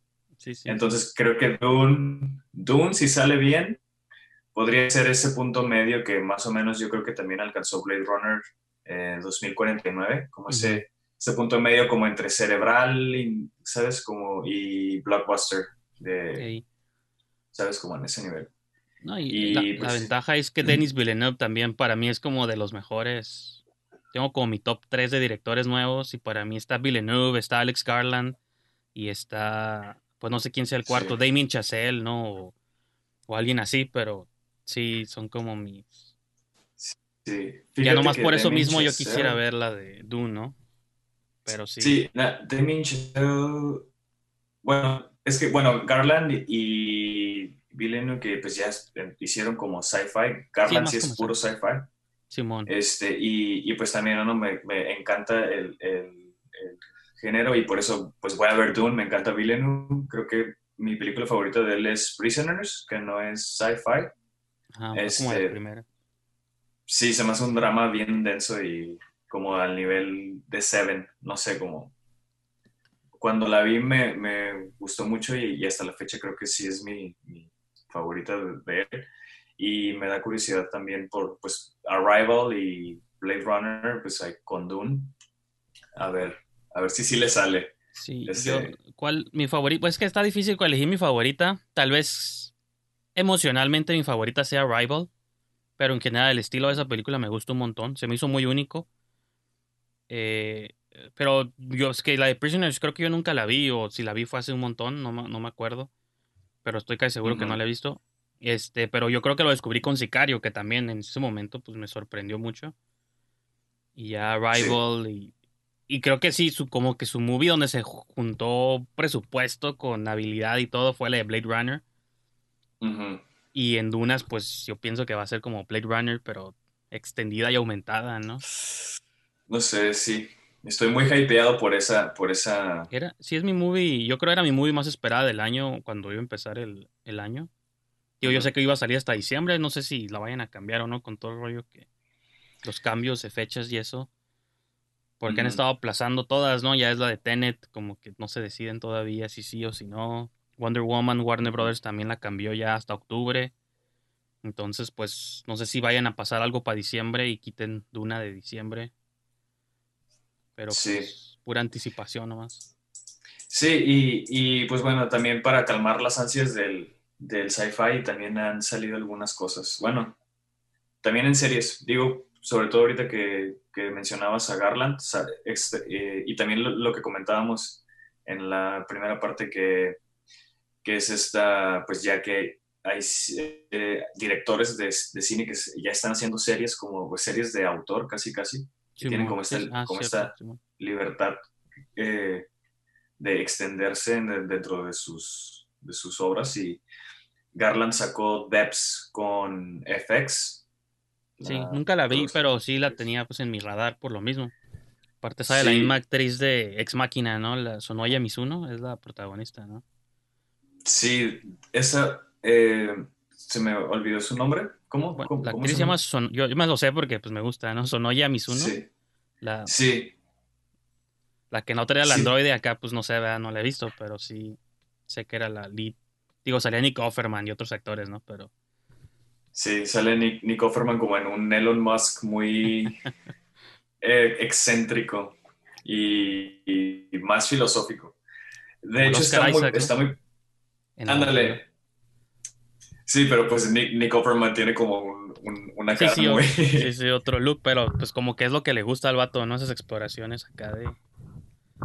Sí, sí, este, y la verdad es que me voló la mente. Bueno, creo que Garland siempre, también en Annihilation, en Ex Sí, como que te agarra desprevenido y, y en ah, lo que me gusta es que termina, o sea, no, no va a haber más, no, no va a haber más, este, temporadas. Bueno, creo, según yo no, porque la serie pues en sí cuenta una historia y termina. Y se me hizo muy, muy, muy chingona. La verdad, si tienes chance, re- revísala. Que, que esa es otra cosa de que esto de estos autores hagan miniseries, o sea, que hagan series, pues es de que yo creo que también no quieren pasar todo su tiempo en ese proyecto, ¿no? Haciendo tres, cuatro, cinco temporadas. Yo creo que de algún modo parte del encanto es, hago esta serie, miniserie, seis episodios, ocho, los que sean, y me paso a una otra movie, ¿no? O hago otros proyectos, pero poco a poco, o sea, como Mike Flanagan también, de que hago Haunting of Hill House, pero me paso como a otras cosas y hago Doctor Sleep después, o sea, no, no, no creo que Sí. quieran tener este compromiso de, pues, de cinco o seis temporadas con algo, porque pues dejan de hacer movies también en ese tiempo, ¿no? Entonces, sí veo como esa crisis Claro. ahí creativa de ellos de no querer hacerlo. Este, me metí a tu post, Sí. no he visto que en tu, en tu, en tu Twitter tienes como pineado ahí un post con un chingo de cosas que has visto, ¿no? Entonces dije, aproveché este, este día libre que tuvimos aquí de grabar para ver un chingo de cosas, ¿no? Pero Ok. Voy a mencionar como unos Sí, títulos de movies que yo ya había visto y que están curadas. Por ejemplo, la Ah, ya Skate, las comenté. Skate Kitchen me gustó Ajá. mucho esa también, está curada. Eh, la de Freaks no la he visto, pero esa la, Sí, la quería ver. Ah, Está de- buena. Bueno, The, The Bast of Night es una de mis movies favoritas del año, güey. No sé tú qué, qué opinión tengas. O no te gustó, Híjole, pero sí la esa- tengo en mi. En un año tan. Con pocas movies que hemos visto, casi todo ha sido de puro Netflix y Amazon y plataformas. Creo que en mi top Sí. ahorita sí tengo Bast of Night, así como de las mejores cosas. Pero tu expresión me da a entender que no. No fue tu eh, taza de té. sí me, sí me, sí me gustó, solamente no me fascinó, no me volvió loco. O sea, se, se me hizo muy, se me hizo muy original en el sentido en cómo es, pues, eh, sobre UFOs. Creo que es muy, es muy original su take sobre el género eh, es, es, de época, eh, no me, bueno, ya así en spoilers directamente, sería, o sea, no me, no me fascinó como este treatment que le dieron como tipo de Twilight Zone, al, que es como un intro. Ajá, sí, sí, es como un programa lo que estamos viendo, ¿no? Que se llama, ¿qué? Teatro Paradox Theater. Paradox, Simón. Paradox Theater. Y se me hizo así como que medio trillado, se me hizo así como que se me hacía como bastante obvio y ya ponerlo así se me hizo como que demasiado, de, o sea, es algo súper personal, ¿no? Nada, así como, este, y eso, no sé, mm, siento como que he, he, visto películas de bajo presupuesto también, en high concepts también, este, pero siento como que esta película también era como un podcast. O sea, casi, casi puedes escucharla más, más, que, más que verla y como que siento como que se me, no sé, siento como que se quedó incompleta, como que me, me gustó mucho y luego al final como que... como que no. Ajá. Pues Pero sí, definitivamente de lo mejor del año, sí, eso sí. No, pues digo, si no te gustó, está bien, no tienes que pero este, a mí me gustó por todo lo que mencionas, pues como este, como esa, esa experimentación, es una ópera prima, ¿no? Entonces, está escuchando una entrevista con el director y dice que él hacía comerciales para el equipo de básquetbol de Oklahoma, ya se me fue el nombre, pero... Este, Thunders. Simón. Y que como que toda esa experiencia que adquirió en producir comerciales, por eso en los créditos de la movie le agradece siempre me fijo yo como a quién agradecen los directores, ¿no? Y agradece a Kevin Durant y yo, ah, qué pedo, ¿por qué? Y, ya explicó en la entrevista eso, pues de que porque por mucho tiempo trabajó con basquetbolistas y haciendo promos de básquet y que muchas de esas técnicas las aplicó en la movie y si hay como muchos shots este, que están muy curadas para hacer una movie indie o low budget, como ese plano secuencia de que va por todo el pueblo. Sí. Yo pensaba que era CGI y el vato dice que no, que literal tuvo que iluminar con su fotógrafo varias millas del pueblo y como en un carrito, no sé qué eh, dispositivo ahí se inventaron para este, hacer la cámara flotar mm. por todo el pueblo y, pues se me hizo curada, como esos detalles que sí en algunos momentos son más sonoros, como cuando se va negro y estás ahí como por varios minutos.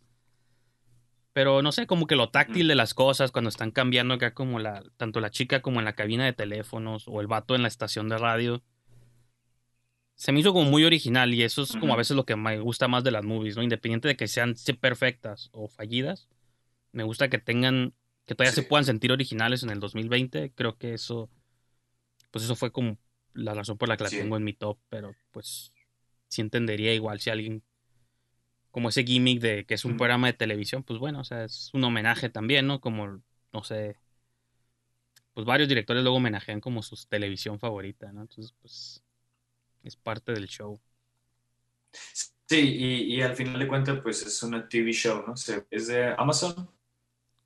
Simón. Sí, es Amazon. Sí, Amazon este... la, distribuyó. Sí, y... Sí, o sea, lo... lo, me, da más curiosidad ver qué, va a ser siguiente. Cosa que va a ser ahora después de esto. Este, y te digo, definitivamente sí es de lo mejor del año y te digo, me encanta el sci-fi este, pero sí me distrajeron algunas, eh, como esas cuestiones. Tal vez en una segunda eh, vuelta que le dé, ya como que me enfoque en otras, más en lo, en lo, en los, en los aciertos, por así decirlo. Porque también me pasa en, en cuarentena, me, me tocó ver como ya terceras veces, cuartas veces, y es como que hasta me gusta más. Sí, sí me explico como que. Sí, sí, sí ya después del hype. Ajá. Eso sí. Eso sí pasa mucho, el hype. Me tocó escucharlo mucho con la de Parasite. Este, que es una movie que pues cuando ya después de que ganó el Oscar y todo, mucha gente no la haya visto y la empezó a ver como después. Y así de que, ah, neta, esta era la movie, la mejor movie del año, según. No Joker y cosas así. Que digo, para mí, aunque me gustó mucho, yo se lo hubiera dado o a la de Sam Mendes, 1917, o a la de Tarantino, ¿no? La de Once Upon a Time in Hollywood. Esos eran como mis dos, mis dos gallos ahí en la carrera, pero... Sí, este, y justamente estaba, estaba platicando con, con mi novia de eso, que tal vez las personas que no, han, que no habían visto cine coreano antes, eh, eh, no, no, este, como podían esperar ese tipo de plot twists o ese, ese estilo. Bueno, o sea, la película es una, o sea, está muy cuidada en todos los aspectos. Es una, es una clase de, de cine, esa, esa película. y, y, y, siento que, no sé, ya cuando ves algunas otras películas también de Corea, te das cuenta como que sí hay ciertos... Eh, patrones que se repiten en, en Parasite. O sea, no, no la hace menos, menos buena, solamente que pues acá en Occidente, que es pues la Academia de los Oscars, o sea, realmente este, no le prestan tanta atención a eso, ¿no? Y ahora se prestó y le tocó a Parasite y qué, qué bueno, está bien, o sea, tal vez a mí no, porque ya había visto algunas, no digo, no soy un conocedor, pero he visto algunas, y, y hay, de verdad que hay películas eh, buenísimas, como por ejemplo Train to Busan, se me hace mejor que Guerra Mundial Z. Simón, pues es mucho más emocional, sí. O, sobre todo por la que a veces a mí lo que me gusta de movies de otros países, pues es que son narrativas que no vemos siempre. O sea, que los gringos tienen como su estilo muy específico. Y pues me gusta, ¿no? Yo creo el 90% de movies que veo son americanas, pero cuando ves una movie de otro país, pues te tienes como que aceptar que esa es otra narrativa pues muy distinta a lo que estamos acostumbrados. Y por ejemplo, yo nunca había visto la de Snowpiercer hasta este año, apenas la vi antes y quería ver la serie, que no me gustó, ya no le continué, pero vi la movie y dije, no, o sea, sí es, o sea, Snowpiercer se siente como ya esa combinación entre el cine americano, el cine coreano, luego pues con plot de cómic, ¿no? Porque está basado en una novela gráfica.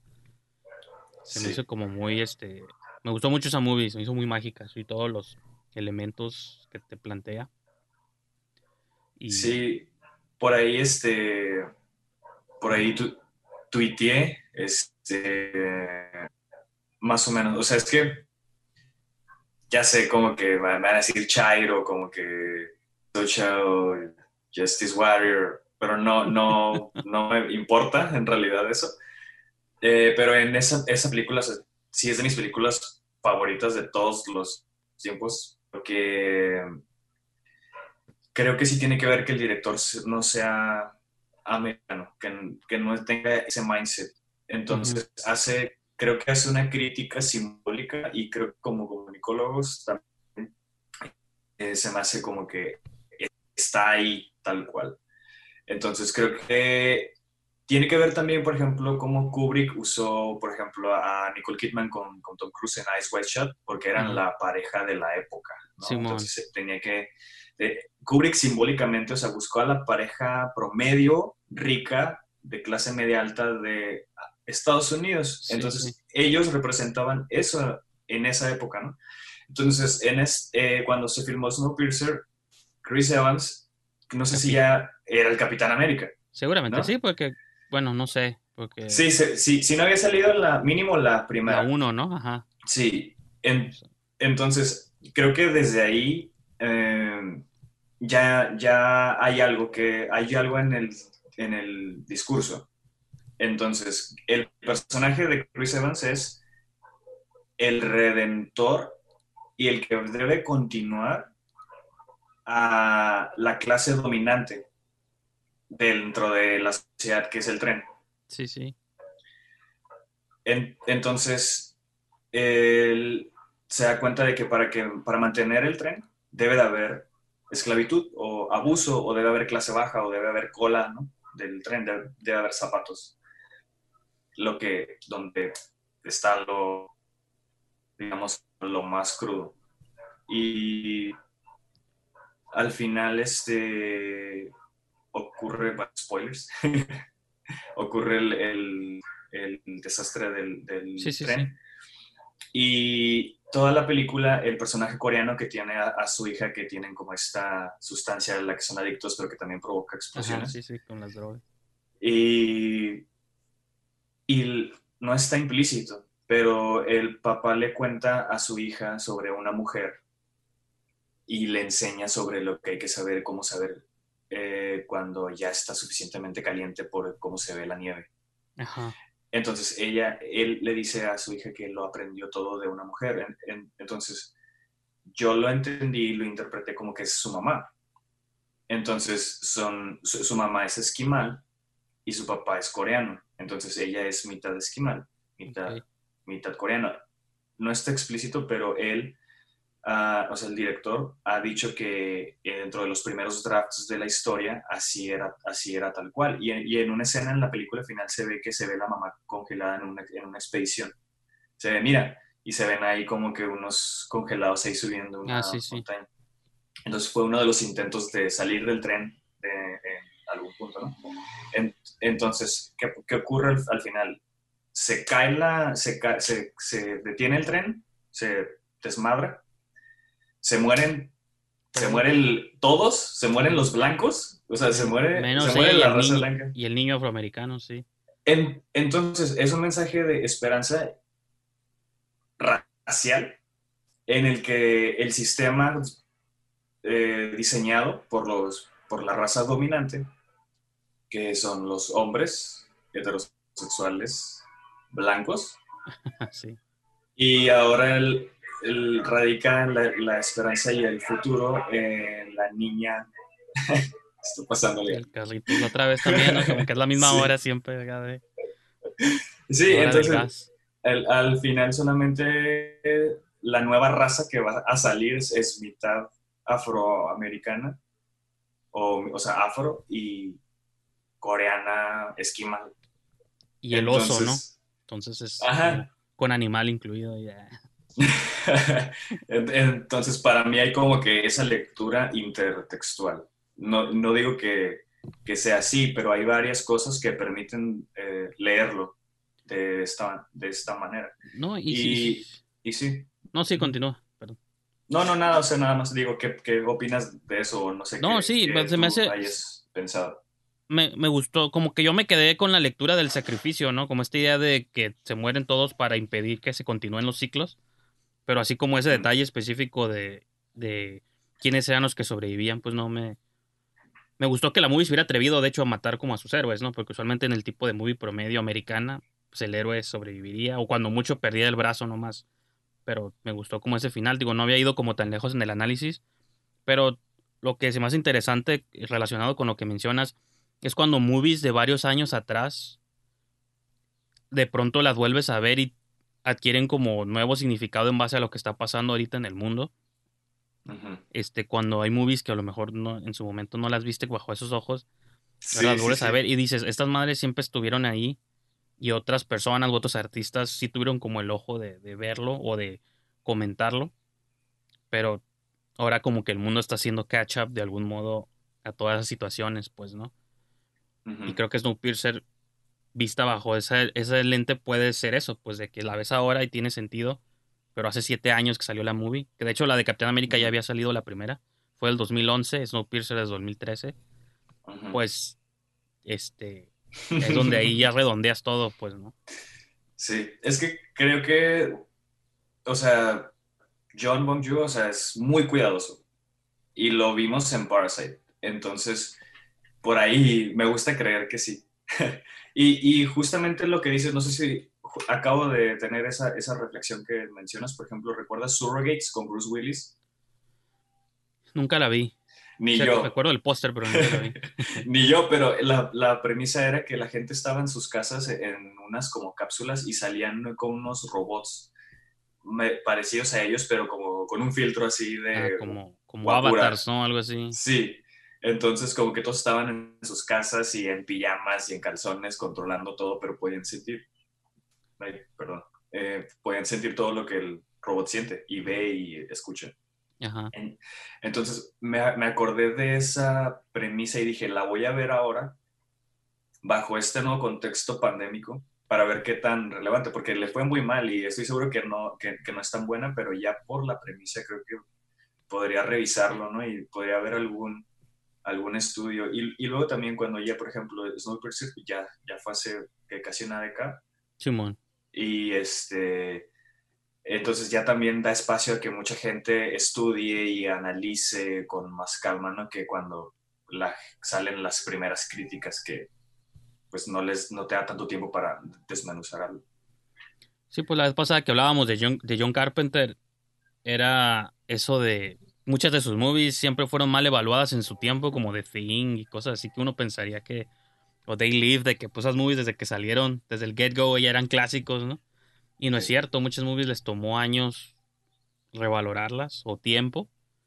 Y es por eso también que estoy un poco en contra de esta idea de como de dar una, una, una opinión determinante de una movie. O sea, sí las damos todos porque pues nos gusta criticar movies, pero siempre dejar esa puerta abierta que si la vuelvo a ver en unos meses, en unos años, puedo cambiar de opinión y no hay bronca, pues, ¿no? O sea, no es determinante esto que estoy diciendo ahorita. Porque sí ha pasado así con muchas movies, Sí. que la primera vez que las veo, o me gustan demasiado y las vuelvo a ver y ya me gustan menos, o viceversa, de que estuve como un poco amargo, las vuelvo a ver y digo, ah, mira, esta movie sí, sí traía un trip y que en su momento no lo entendí, o no lo quise entender, no, no sé, depende, ¿no? Sí. Sí, sí, sí. Este, también, por ejemplo, eh, pasa, por ejemplo, ahorita como con las movies recientes, también como cómo cambia el, el contexto, ¿no? Por ejemplo, ¿viste Ya, Ya no estoy aquí? No, eso no la he visto. Esa es una de las que no, me quiero evitar el fenómeno Parasite y como todo el mundo la empezó a hypear, Sí. la, la agregué a mi queue de Netflix, pero dije, la voy a ver eventualmente, antes de que termine el año, pero ya que nadie hable de ella para no creer que... Porque si no me voy Sí. a predisponer. Porque, no, es que, por ejemplo, yo tengo como mis tipos de movies, ¿no? Que son sci-fi, horror, cine de género. Con los dramas soy como un poco más picky. Entonces, si alguien me sobrevende un drama y lo veo, corre el riesgo de que no me guste porque, pues, como no está en mi género principal, ¿no? Entonces, Claro. esta movie siento que entra como ese tipo de películas que si la veo en estado mental como acá hypeado, tal vez no me gusta, entonces prefiero verla así como tranquilo, un día que diga, ah, esta movie estuvo muy, este, mucha gente le gustó, vamos a verla y, Ujú. y hacerme mis propios pensamientos. Pero sí, te digo, pues no, no, no la he visto. Sí, y, y tiene, te lo, te, lo, te lo comento porque, o sea, ba- bajo cómo las películas cambian de lectura de- dependiendo del contexto, ¿no? Como ahorita ya cam- cambió el mundo, entonces podemos como que volver a esas, algunas películas que podemos re- reanalizar. Y me da curiosidad con, con Ya no estoy aquí, porque yo creo que va a sobrevivir el paso del tiempo por la premisa, porque trata de una escena que, bueno, dicen que está extinta, que es ese de los, de los, de los cholombianos. Ajá, que justo no, pero fíjate, justo en otro programa que grabé hace unos días, estaba hablando de eso, de que, digo, nadie, nadie la habíamos visto en, en la conversación, pero. Era esta idea de que me acuerdo que unos años atrás, como que esa, esa cultura o subcultura era como se burlaban, era parte de memes y lo veía las fotografías, los cortes de cabello por todos lados. Los chacas, decía. Ajá, y, y unos cuantos años después, como que ahora ya no es cool burlarse como de ciertas cosas. Que digo, todavía tengo esta postura de que nada debe estar fuera de los límites de la comedia, pero eso es otro tema aparte. Siem- depende cómo lo manejes, ¿no? Pero aún así, como en unos años dio como vuelta a esto y ahora esta movie, nos, quizá, bueno, quizá, digo, yo no la he visto, tú me platicarás, y es como una vista o un lente hacia algo que no conocíamos, pues, ¿no? Y, y pues creo que eso es, esa es la evidencia, te digo, pero yo no sé, te digo, yo no la he visto, entonces. Sí, eh, pues es casi como un documental ficción al mismo tiempo, porque estás viendo un estilo de vida que ya no, o sea, que acabó con el narco de la guerra, de la guerra contra el narco del sexenio de Calderón. Ajá. Y, y aunque no hace una crítica sobre eso, o sea, la, la hace porque lo comenta, pero no se, no se enfoca en eso. Realmente es, es un viaje del personaje. Y, y este, y, y está interesante, digo, porque pues también, o sea, es una producción y, y me, da, me da curiosidad dentro de unos años qué tan, cómo, cómo le va. Te Digo, yo, yo creo que, le- que va a sobrevivir el, el paso del, del tiempo. Y la película es- está grabada en, en Nueva York, en unas escenas. Y ahora- ahora mencionabas de Skate Kitchen, que también ocurre, también Sí. ocurre en Nueva York. Y también tiene más o menos este feeling como de documental, como que Sí. Como que entre ficción realidad. Sí, sobre todo, y repito, porque son ventanas a mundos que no conocemos, como el mundo de las skaters eh, mujeres, mujeres skaters. Pues como que sabemos que existe tal vez, pero vemos la versión de Jonah Hill con vatos y Skate Kitchen es casi lo mismo. Digo, es diferente, pero vemos la versión con mujeres y, y aparte del mismo feeling, la directora y todo, es como lo que me gusta de este tipo de movies, ¿no? Que son perspectivas que no hemos visto mucho en el cine, pues, ¿no? Independiente, y, o sea, como tú, no quiero ponerme en la postura de, de justiciero social y que todos tienen que hacer movies y eso, pero como, como mero fan del cine, lo que me gusta que diferentes personas hagan movies, diferentes voces hagan cine, es porque vemos diferente tipo de movies, nomás, o sea, tan, tan solo por eso deberías estar suave esta idea de que diferentes de gente que nunca ha contado historias las cuente porque vamos a ver movies que nunca antes habíamos visto, ¿no? Claro, y, y sobre todo en, en varios sentidos, ¿no? Eh, por ejemplo, Skate Kitchen, que te sacó la misma directora, hizo una serie, se llama Betty, Ah, ok. de HBO. Son seis capítulos. Son los mismos personajes de Skate Kitchen, pero es una historia nueva. Se conocen de, de nuevo de otras formas. Ahora, eso está curada. Eso, eso sí. Y, y la estética me recordó muchísimo. Incluso hay una escena idéntica a la de Kids. No sé si recuerdas Kids de Sí, Harmony de Larry Corrine. ¿No es de Larry Clark? ¿O- Ah, perdón, de Larry Clark. Sí, sí, sí, sí. Es, es el Larry, de Larry Clark. Pues en Y- aquel entonces los dos estaban como muy vinculados, ¿no? Sí, ya ni sabías quién era quién. Y, y también es ese feeling porque es, es en Nueva York. Y estoy seguro que la directora pues vio Kids y, y analizó Kids y más o menos este, se inspiró en ella porque hay escenas idénticas. Nada más que obviamente en Kids todo es crudo, todo es bleak, todo es como horrible, todo es una... Sí, sí, sí. en pocas palabras. Y, y, en, y en Betty en Betty y en Skate Kitchen, este, el, el approach es desde eh, personajes femeninos, o sea, no nada más morras que patinan, sino personajes y situaciones desde mujeres, desde patinen o no. En- entonces, se me, hizo, se me hizo bastante in- interesante. Yo, de hecho, no había visto Skate Kitchen, primero vi la serie. Ahora. Y Y luego, la- este, No, la serie es una, es una maravilla, es de- desde lo mejor de este año, sí, for sure. Y, y- y es justo lo que mencionas, porque son historias, o sea, en, en- en algunos capítulos, eh, una, el amigo de una de las, de las personajes principales, este, eh, a- abusa de, de una morra en, en algún punto. Entonces ella como amiga de él debe lidiar con esa situación y debe decidirlo. Entonces está, está, muy, está muy interesante realmente porque eh, toma esas perspectivas, esos cuestionamientos que, que ya ahora se están abriendo porque te están contando historias nuevas también. No es nada más como que, ah, estamos abriendo este espacio para que cuente, o sea, no, realmente vale la pena. Y me pasa también con otra serie que se llama Rami de Hulu, ok. y es, es también, es un millennial musulmán. Y toda la perspectiva de la serie y de la narrativa es desde su familia y cómo es esa religión de estricta y, y son historias realmente, pues es, o sea, es una familia, pero como son musulmanes tienen una forma diferente de analizar eh, la sociedad, ¿no? Y, y así podemos irnos como, bueno, me, me gusta eso porque también es con, bueno, relacionado con ya no estoy aquí, como que tienen ese, ese No, y- feeling sí, como... Y pensando en, en las movies de, por ejemplo, las de Jordan Peele, ¿no? La de Get Out. o sea, como que ese momento, el momento final cuando la vimos, de por sí ya era súper poderoso y chistoso, ¿no? Cuando pues está él matando a la mujer blanca y llega el carro de policía y todos sacan... Sí, la viste, ¿no? Imagino, no te voy a spoilear. Que llega el policía y todo el mundo ya sabe lo que eso significa y es su amigo y eso es, como un relief en la sala. Bueno, me acuerdo en la sala cuando la vi dos veces y se sintió un relief siempre que la veíamos. Y a pesar, digo, que estamos en México es una realidad un tanto distinta acá, pero también tenemos pedos acá con la policía, ¿no? Pero van por otro lado.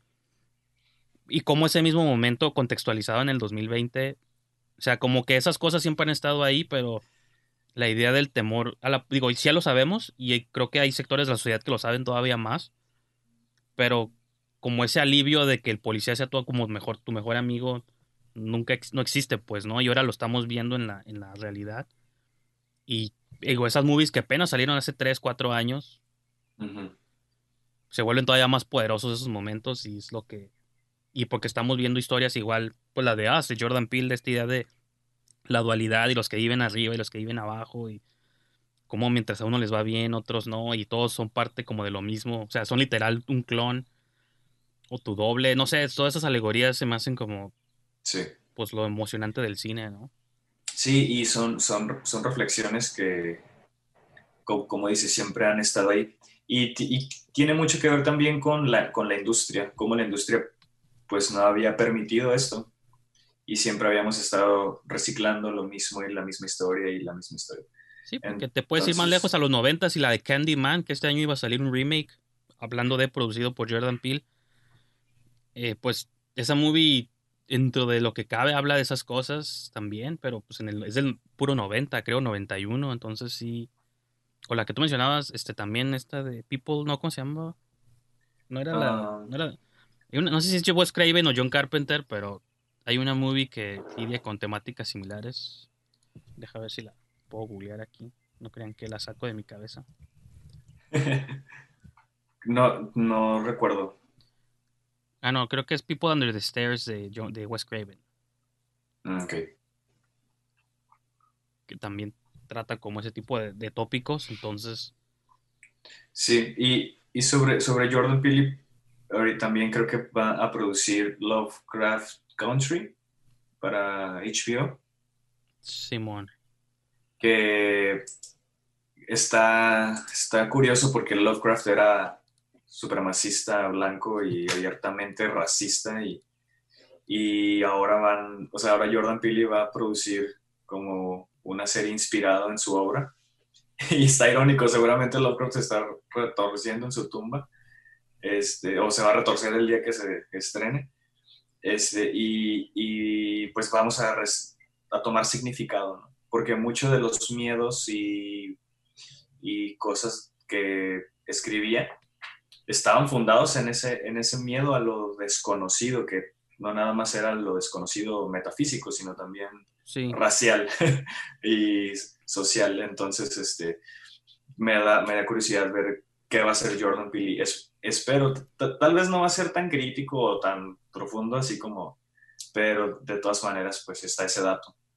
¿Y, tú qué piensas, por ejemplo, como esta nueva tendencia, si lo queremos llamar, de cancelar proyectos del pasado solo porque contienen material que quizá en el contexto del presente, como ahorita estuvo lo de lo que el viento se llevó, ¿no? De que la tumbó HBO porque o que iban a filmarle como un intro y un disclaimer diciendo que, que es una movie de su época, que la manera en que se retratan ciertas este, actitudes sociales pues no va ahorita.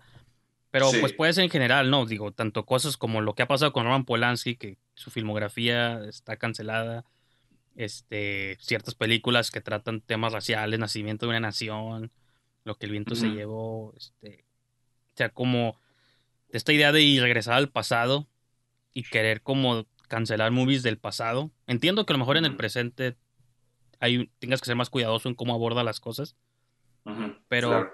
lo del pasado, al menos yo lo considero como, pues tiene un, debe tener un valor histórico y no lo podemos como enterrar, ¿no? Pero no sé tú qué opinas al respecto. Sí, de hecho, hoy, eh, 26 de junio, salió la, no- la noticia de que Community, de que Netflix tumbó un capítulo de Community este, porque hacen blackface. Sí, de 30 Rock también, de Scrubs, de Ujú. Kimmy Schmidt, Sí. yo también estuve leyendo esas notas de que todos los episodios, todas las series, perdón, estaban tumbando episodios de... Sí, yo, yo creo que no deberían de quitar nada ni deberían de mencionar, o sea, de poner disclaimers de nada, porque poner un disclaimer es como que poner un disclaimer es básicamente decir, antes se pensaba esto y ahora ya no se piensa esto, pero no es verdad. O sea, no, no, se, no se cura el racismo poniendo un disclaimer en todas las películas en donde se haga blackface. Entonces, más bien lo que se debe hacer es, pues, educarse cada quien, eh, entender el valor histórico, o sea, realmente aprender esas, esas lecciones, o sea, no, no negar el, el racismo, sino entenderlo y evitarlo en el, en el presente, ¿no? Y es, y es justo lo que, lo que mencionabas, lo que se hace ahora, bueno, ya en eso tenemos control y, y ya nadie tiene excusa, ¿no? Porque todos tenemos acceso a Google 24/7. Sí. Entonces, el, el, que no lee, el que no se educa a sí mismo, porque nadie tiene obligación de educar a nadie más que los maestros en el sistema educativo, pero ya de ahí, o sea, realmente cada quien es responsable, ¿no? De, de investigar, porque estamos en el 2020 y ya tenemos todo el conocimiento al alcance de nuestras manos y no hay excusa. En realidad, creo que todos estamos a favor de la libertad, seas quien seas, del color que te tocó nacer, porque nadie da eso. Y, y, y, así muchas otras, muchas otras cosas. También este, existe eh, hombre cis, mujer cis, transgénero. Este, son cosas que no, que no controlas. Entonces, eh, ya lo que se crea a partir de, de, ahora, pues creo que ya se puede cancelar, ¿no? O sea, ahí sí, sí podríamos como que hacer este tipo como de baneos o, o cancelaciones, ¿no? Como, como se le dice. Sí, sí, porque es que, ajá, lo de incluso todavía trasciende un poquito al presente es cuando hay ciertas, como ciertas narrativas o ciertas historias que ya no se pueden contar aunque sean como basadas en hechos históricos, ¿no? Por ejemplo, ya es que los creadores de, de, Game of Thrones iban a hacer una serie sobre confederados y pues dijeron, no, siempre no, porque pues no, no está suave. Sería, sería glorificarlos, ¿no? Ajá, pero, sea, es, no, no es como que quiero y sí que quiero defender la posibilidad de, o sea, esa serie específica, porque realmente a lo mejor nunca lo hubiera visto, pero como por ejemplo la, las movies de S. Craig Saller, ¿no? Que sus personajes siempre son como racistas y misóginos, pero sus movies están curadas y digo, bueno, pues es que... O supremacistas, ¿no? Como la de esa de Vince Vaughn. Pero son como movies de explotación también, ¿no? Que digo, porque... ¿Cómo decirle a un artista que no haga su arte? Pero porque, o sea, ¿cómo separo yo al creador del contenido que está creando? Pues incluso Tarantino, pues que en su última movie también no estuvo libre de que se le acusaran de eso, de misógino, porque las mujeres son las que se mueren, ¿no? Y, digo, pero, pues, es parte de un contexto más grande. Entonces, digo, yo no, no sé, yo no tengo una respuesta fácil, pero no me atrevo a decir 100% sí, 100% no, porque sí creo que tenemos que evolucionar como personas pero sí, sí, como sí. fan del cine, siento que debemos seguir explorando todas las narrativas posibles, aunque sean duras y difíciles de. Pues difíciles de, de ver, ¿no? Siempre ha habido cine difícil, o sea, ha habido épocas donde. O sea, cuántas movies como Salo, no que sé yo que sea, siempre ha habido movies uh -huh. duras de aceptar, ¿no? Irre irreversible, que también es. Bueno, hay, mu hay muchísimas. Pues, digo, yo no, no estoy tomando como una postura y es una constante como reflexión y por eso te pregunto también a ti para escuchar como varios puntos de vista sí. porque todavía no sé no sé qué hacia dónde inclinarme, ¿no? Sí, no, y yo creo que yo creo que tiene que ver, o sea, es una cuestión 100% personal. Si a ti, por ejemplo, yo hay hay cosas que a mí me incomodan por mi moral o mis principios. Entonces, nadie me está obligando a ver a ver nada. Entonces, pues sí, si estoy viendo una, si, si, estoy viendo una película y, por ejemplo, en esta cuarentena vi Roman Polanski de, el de Rosemary Baby. Rosemary's Baby, Simón. O sea, realmente, cuando lees lo que hizo con sus víctimas y cuando ves la historia, cómo está construida y cómo está contada y cómo, o sea, es tal cual, tal cual lo que él hacía con sus, con sus víctimas. Entonces, él desde, o sea, él, te, él tenía la sensibilidad de ponerse en los zapatos de, de, la mujer, de su personaje femenino, y aún así hizo lo que hizo. No sé si ya lo había hecho o fue antes o después, pero lo tenía tan bien analizado que pudo hacer y escribir eso. Entonces, obviamente eso para mí es, es muy incómodo y, y la vi por primera vez en, es, en, en esta cuarentena. Ajá. Y, y sí fue así como, wow. o sea, sí, sí, sí, sí me impactó. Entonces yo me, me quedé, o sea, no, no me interesa. Eh, entonces, ¿sabes? Porque me incomoda. Y ya, sí. o sea, no, no hay más. T tampoco puedo andar por el mundo diciendo, ay, Raman Polanski, o sea, no. está ahí, estamos casi, si lo googleas va a, a salir. Si a pesar de eso no, no te incomoda, bueno, pues ya es, un, ya, ya es tu bronca. Creo que también tiene que ver cuando ya lo promueves, cuando ya generas un discurso y cuando quieres imponerlo sobre otras, sobre otras personas. Otras personas.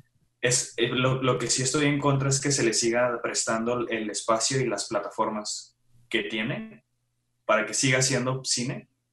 Realmente eso sí no, no estoy de acuerdo. Y, es lo que, y era lo que mencionaba antes. Antes, pues ya, pero ahora... Sí.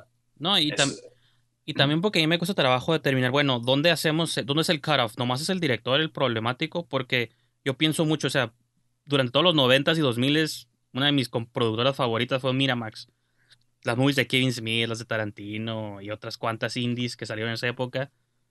Sí. Entonces digo, ok, ¿por qué el cutoff es con el director? ¿Por qué no nos vamos a los productores también? Y todas, todas las movies de Weinstein producidas por él, hay que destruirlas sí. y cancelarlas porque, pues técnicamente vinieron de dinero hecho a raíz de terror de otras personas. Entonces digo, ¿por qué el cutoff nomás es el director y no los productores y, y otras personas involucradas? Sí. Porque destruirías Yo... un chunk importante y de la historia del cine también. Entonces, repito, claro, es un debate, claro. no estoy diciendo que estoy de un lado del otro nomás. Por eso digo, sí, ¿dónde sí. es el cutoff, no? Los actores también, productores, directores nomás. De, yo creo que, pues, hay una, hay una red y hay un sistema que, que es corrupto, ¿no? Hubo un linchamiento social que es diferente, creo. El linchamiento social es cuando hay como que nada más a él, que es lo que mencionas Ajá. ¿no? Y, y, y, y, claro, o sea, es un sistema, pero es lo, para sanar eso hay que reconocerlo.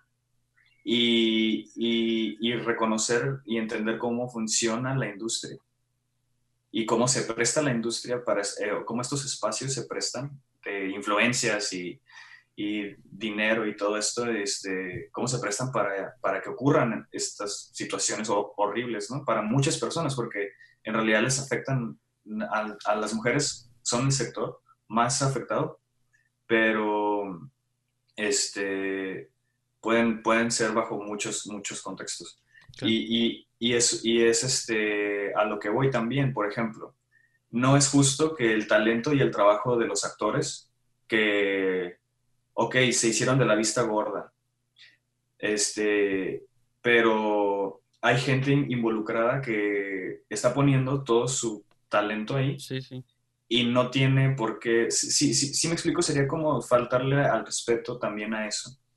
De, Ajá, no, sí, porque, pues que un montón de gente trabajó ahí. Sí, porque la película no es solo el director, también incluso, es, es, un equipo. Incluso este, digo, añádela a tu lista ahí de movies para ver si no la has visto ya, la de The Assistant. ¿No, no la has visto mm. esa? Es una movie de este año. Sí, me da, Julia Garner me, me, me gusta cómo actúa. Ajá, y, sí. Y sí, sí, ahí la, ahí la tengo. Lo que pasa es que este está, o sea, esa movie me hizo, ahorita hablando de perspectivas y cosas, ángulos que no vemos. Eh, yo, o sea, The Assistant está, está, suave, digo, también está entre mis muy favoritas del año, no estaba buscando aquí el nombre de la directora. Kitty Green se llama. Este, porque ella es la asistente de un de una compañía fílmica tipo Weinstein. No nos dicen nunca de nombre, y de hecho el productor nunca lo vemos nomás escuchamos su voz gritando y lo vemos en sombras, pero nunca lo vemos a él físicamente. Y ella es la asistente, pues, de, de, él, ¿no? Bueno, de la compañía, pero pues ella es parte, es una de los asistentes. Yo pensaba que la movie era, digo, espero no spoileártela, pero todos te la recomiendo que la veas.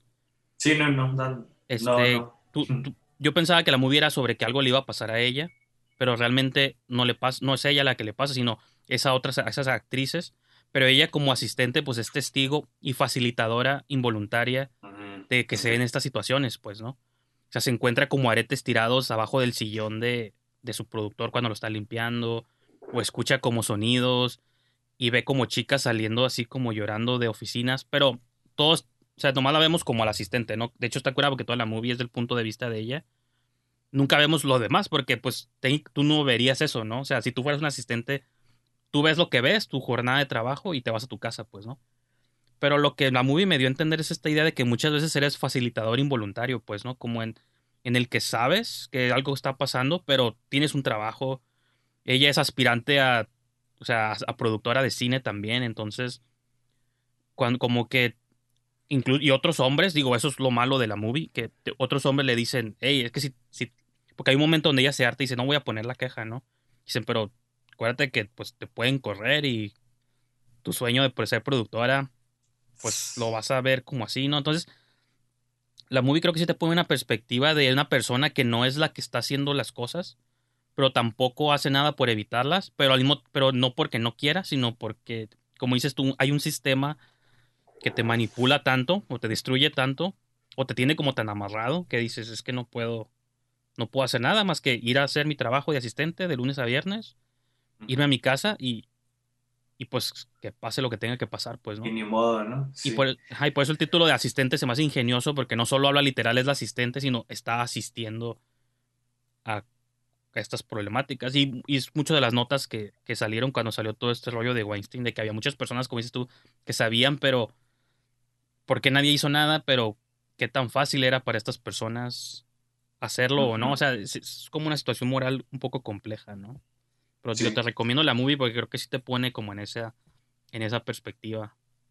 Sí, sí, sí, ya, ya este, la vi, eh, ya que, que me la estés recomendando ya es una confirmación de que, de que tengo que verla, porque ya este, ahí la tengo en mi, en mi lista de, de próximas.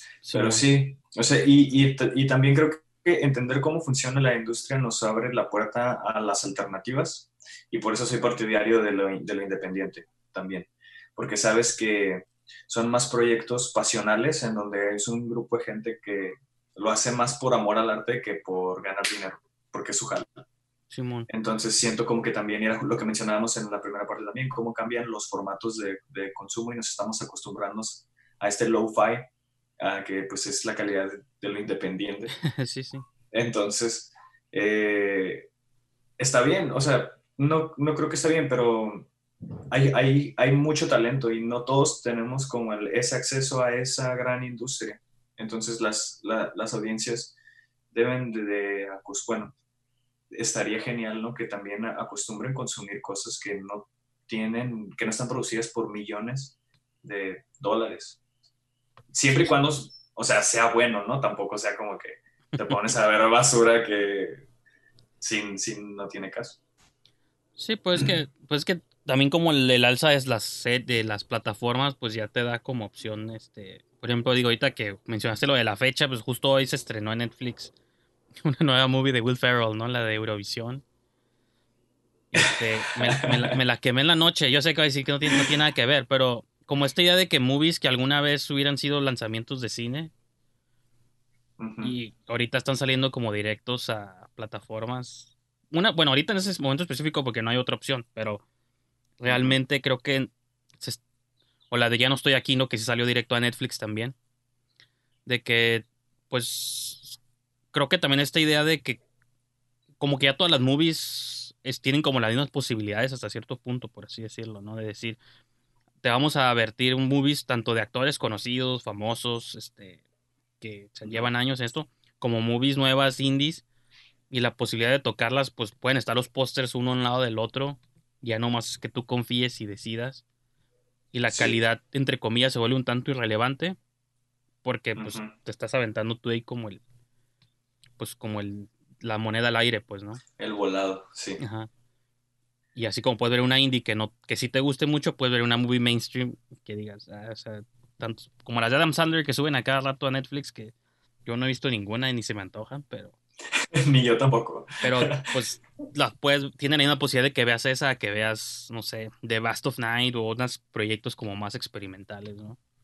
Sí, sí, también, este, bueno, yo, yo sí investigo un poco, este, ajá, antes, pues sí. antes de, de Tam- invertir tiempo. También yo, pero quisiera, pienso como en una persona promedio que no es tan cinéfila. No. que Sí. prende su plataforma, ay, quiero ver algo, ¿qué veo? Ok, vamos a scrollear un ratillo por Netflix o Amazon, Ah, esto, y ves nomás los pósters, pues ves los iconos, los cuadritos, Sí, y, y pues ahí tú te tiras, o sea, todo tiene las mismas posibilidades, o a lo mejor todos se van a inclinar a lo mainstream. De hecho, hay un top 10 que siempre te pone Netflix, ¿no? Ahí de, esto es lo que todo el mundo está viendo. sí. Yo nunca veo lo que está en el top 10 porque nunca, nunca me llama. De, de, de, de hecho, yo tengo una relación súper tóxica con Netflix. Así de amor-odio, muy cabrona, porque eh, pues ya acaparó, ¿no? Sí. Acaparó y en un principio pues teníamos cosas con de mucha calidad, creo. Creo que House of Cards, que también está cancelada por Kevin Spacey. Sí, man. este tiene un nivel de producción muy bueno, o sea, desde muy, este, sí, muy cinematográfico. Entonces ya como que de un par de años para acá Netflix empezó como que a comprar contenido que ni al caso y como que a saturar este, el catálogo de mucha TV, TV basura. Entonces realmente yo recuerdo en, en Back in the 90s que tenías cable, ¿no? Entonces tenías como que est- estos canales estos Así. 100 canales, ¿no? El, pa- el paquete básico Paquete. Que, te costaba lo que cuesta ahorita Netflix. Ey, Entonces, es un contenido muy, muy parecido, que es contenido basura. Pero te digo que mi relación amor-odio es porque de repente sacan cosas que te quedas, híjole, no, no lo pudo haber sacado en nadie más. Como es el caso de Roma, es el caso de Annihilation de Alex Garland es- que son películas de autor. Entonces, esa es, te digo, mi, mi contradicción. Y rara vez entro. En, por ejemplo, quise ver Space Force, Ah, ok. vi el, vi el primero y se me hizo muy flojo. Y ya dije, no, Yo- o sea, Yo también vi el primero y dije, no, esto no, no es para mí.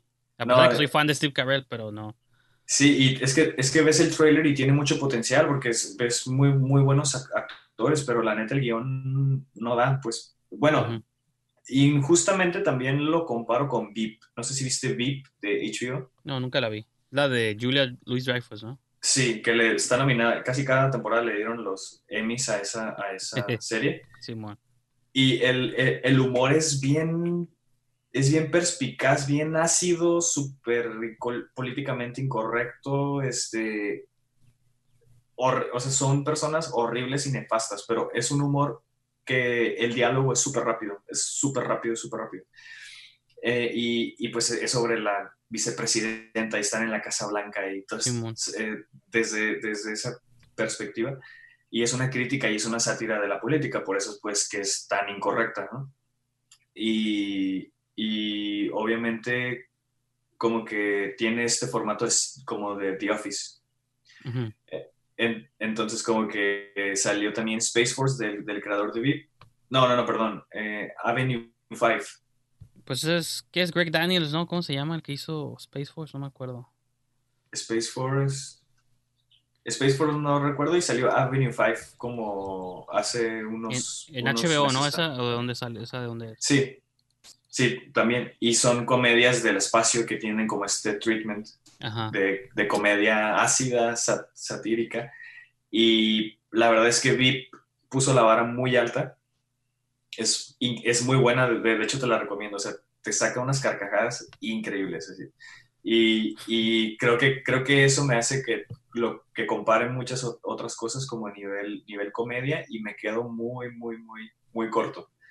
Entonces, sí, nada más vi el primero y no me gustó. Vi Avenue 5 el primero y tampoco dije, no, no vale la pena que invierta tanto porque no, sé que no me va a dar tanta risa. Sí, eso es lo que pasa. Pues es lo que te decía la otra vez de que las series, por eso yo soy casi, cuando mucho les doy un shot al piloto, pero si no me atrapa. Luego también, o sea, las comedias es otro de mis géneros ahí, sí, un poco olvidados, porque como que automáticamente me cierro las puertas. Digo, ah, pues es comedia, que me no me va a dejar nada para reflexionar de la vida. No, tienes que checarte What We Do in the Shadows, la serie. Quiero ver la movie primero, porque sí, es una de mis deudas pendientes Sí. y eso nunca, nunca la he visto. O si O la sea, digo, el- El vampiroscopio no ha visto What We Do in the Shadows, no, o sea, no, no, lo, no lo puedo creer. Que, que esa era una mala concepción. Es como los. Como tenía el cabello largo, que todos pensaban que me gustaba el heavy metal y por eso me lo corté. Digo, hablo ya de hace más de 15 años. Sí. Por eso, como por haberle puesto vampiroscopio al, al, al cineclub, todo el mundo pensaba que automáticamente me gustaban las movies de vampiros. Cuando, o sea, sí me gustan, pero no más que cualquier otro género Claro, de horror. Nomás Encas- era como para darle un nombre, encasillaron. como para englobar, ajá. Por eso lo, lo Ya, ya. destruí. Dije, voy a destruir mi pasado, ¿no? Como Star Wars. Debo destruir No, mi sí. pasado. Digo, digo, también como fan del género, igual te digo, o sea, yo, yo no soy fan de los vampiros, pero sí me gusta mucho el horror. Y siento, es más, esta serie es como si los vampiros fueran reales, esta serie sería políticamente incorrecta. Así, o sea, se burlan del mito del vampiro, de la Sí. figura del, del vampiro tal, tal cual. Entonces, está, está bien botana No, porque y se que- ponen... que sí salió justo en ese momento donde estaba el mega boom de vampiros, ¿no? Estaba Twilight por un lado, True Blood por el otro. Sí. eh, no sé qué más de vampiros había, pero había. Bueno, Vampire Diaries también estaba. Let, let- let the right one in. Dead the Right. One In. Este... Hay, ah, hay un par de varias movies de vampiros que me gustan mucho de esa, por esas fechas, de hace una década, no sé si las hayas visto. La de Byzantium, con Gemma Arterton y Saoirse Ronan, de Neil Jordan. eh, ¿Sabes qué? Me quedé dormido una... sí, sí, es una Bueno, movie que te deja dormido varias veces, pero a Más mí, me- bien, a mí me gusta mucho, pero porque soy fan de Neil Jordan y de las Sí. actrices y la manera en cómo está contada la historia de vampiros me gustó. Y también la de... Ahí se me fue el nombre. Kiss of the Dam, de San Casavetes, que es la hija de John Casavetes. John. ¿Hija o, o tiene un parentesco? Creo que es su hija, pero a lo mejor no, ¿verdad? Pero, Tiene el gen Casabetes. ajá. Y Sí. se llama Kiss, El beso de los condenados. Y porque son como movies de vampiros, pero no muy convencionales. Tal vez la de Kiss of the Dam sí es un poco más, este, más exploitation tradicional, pero la de Byzantium sí. Pero la de Byzantium sí tiene un tono así como muy, sí, sí te duerme. Poquito, Fíjate si, que- no, si no estás en el mood. ¿Sabes? ¿A- a- ¿Viste Only Lovers Left Alive? Ah, la de Jarmusch. No, también Sí. es otra movie que no me, no- nunca la vi completa. Sabes que se me hace demasiado pretencioso porque siento como que Jim Jarmusch estaba a huevo queriéndote presumir que sabe un chingo de guitarras o de música Sí, sí. clásica americana. Entonces es como que, bueno, a mí en lo personal que no, o sea, no me interesa mucho eso. O sea, ob- obviamente si me lo plantea chingón, pues me lo Sí, voy sí. a ver, ¿no? Y, y voy a aprender. Pero este güey en, en esta película, o sea, es como que, güey, si tú fueras un vampiro milenario y lo único que te engranaría serían las guitarras y, escu- y, y hablar de música, o sea, entiendo el take de la figura romántica del vampiro, ¿no? Ajá. Que se vio en Conan Rice, como más esta, Sí, la entrevista con el vampiro. Toda esa madre. como que son románticos, son románticos. Y también el, el Drácula es de Coppola es romántico.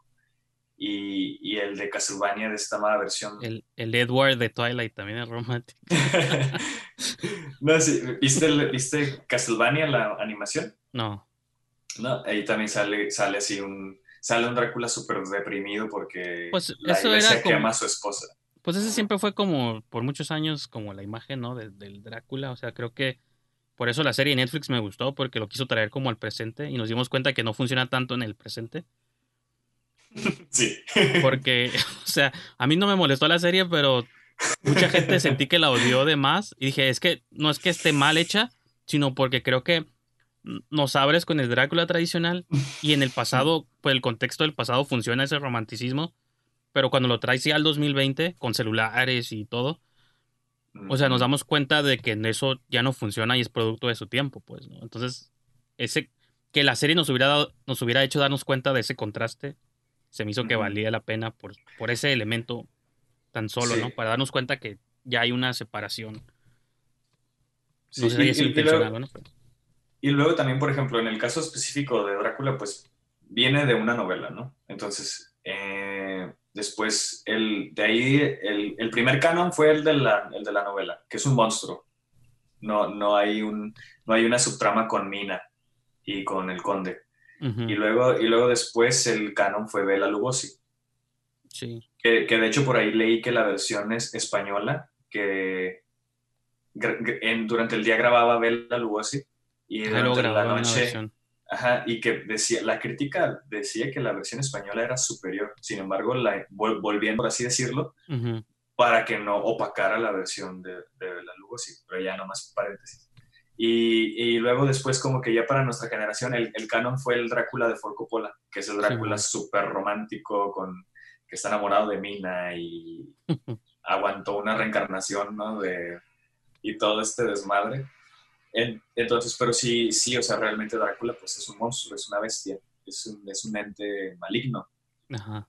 Y, y, y, en el, y en este take como que de, de la BBC de Netflix, pues sí, como que no supieron en la modernidad, sí, ponerle sentimientos, ¿no? Como que se termina en una escena sexual con Van Helsing. O sea, como que Ah, sí, entiendo, en- en- entiendo como que el- la intención del progreso ahí, pero no sé, como que a mí no, a mí no me, no me, no me encantó este Drácula, este, este nuevo. O sea, te digo, los dos primeros capítulos como que, ah, estás, está bien, y en el tercero como que sale, híjole. Sí, el, el del barco también me gustó como ese thriller, como Knives Out, pero en un barco, ¿no? El, el, el Demet, ¿no? ¿Cómo se llama? Sí, el Demeter, ¿no? El Sí, Prometeo, de- ¿no? Creo. Sí, Demeter. Demeter.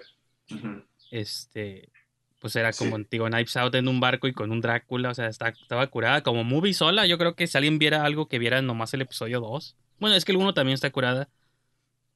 El Ujú. 3, te digo, no me molestó, nomás como experimento se me hizo suave ese concepto de traerte a Drácula al presente y hay una fuerza ahí anti...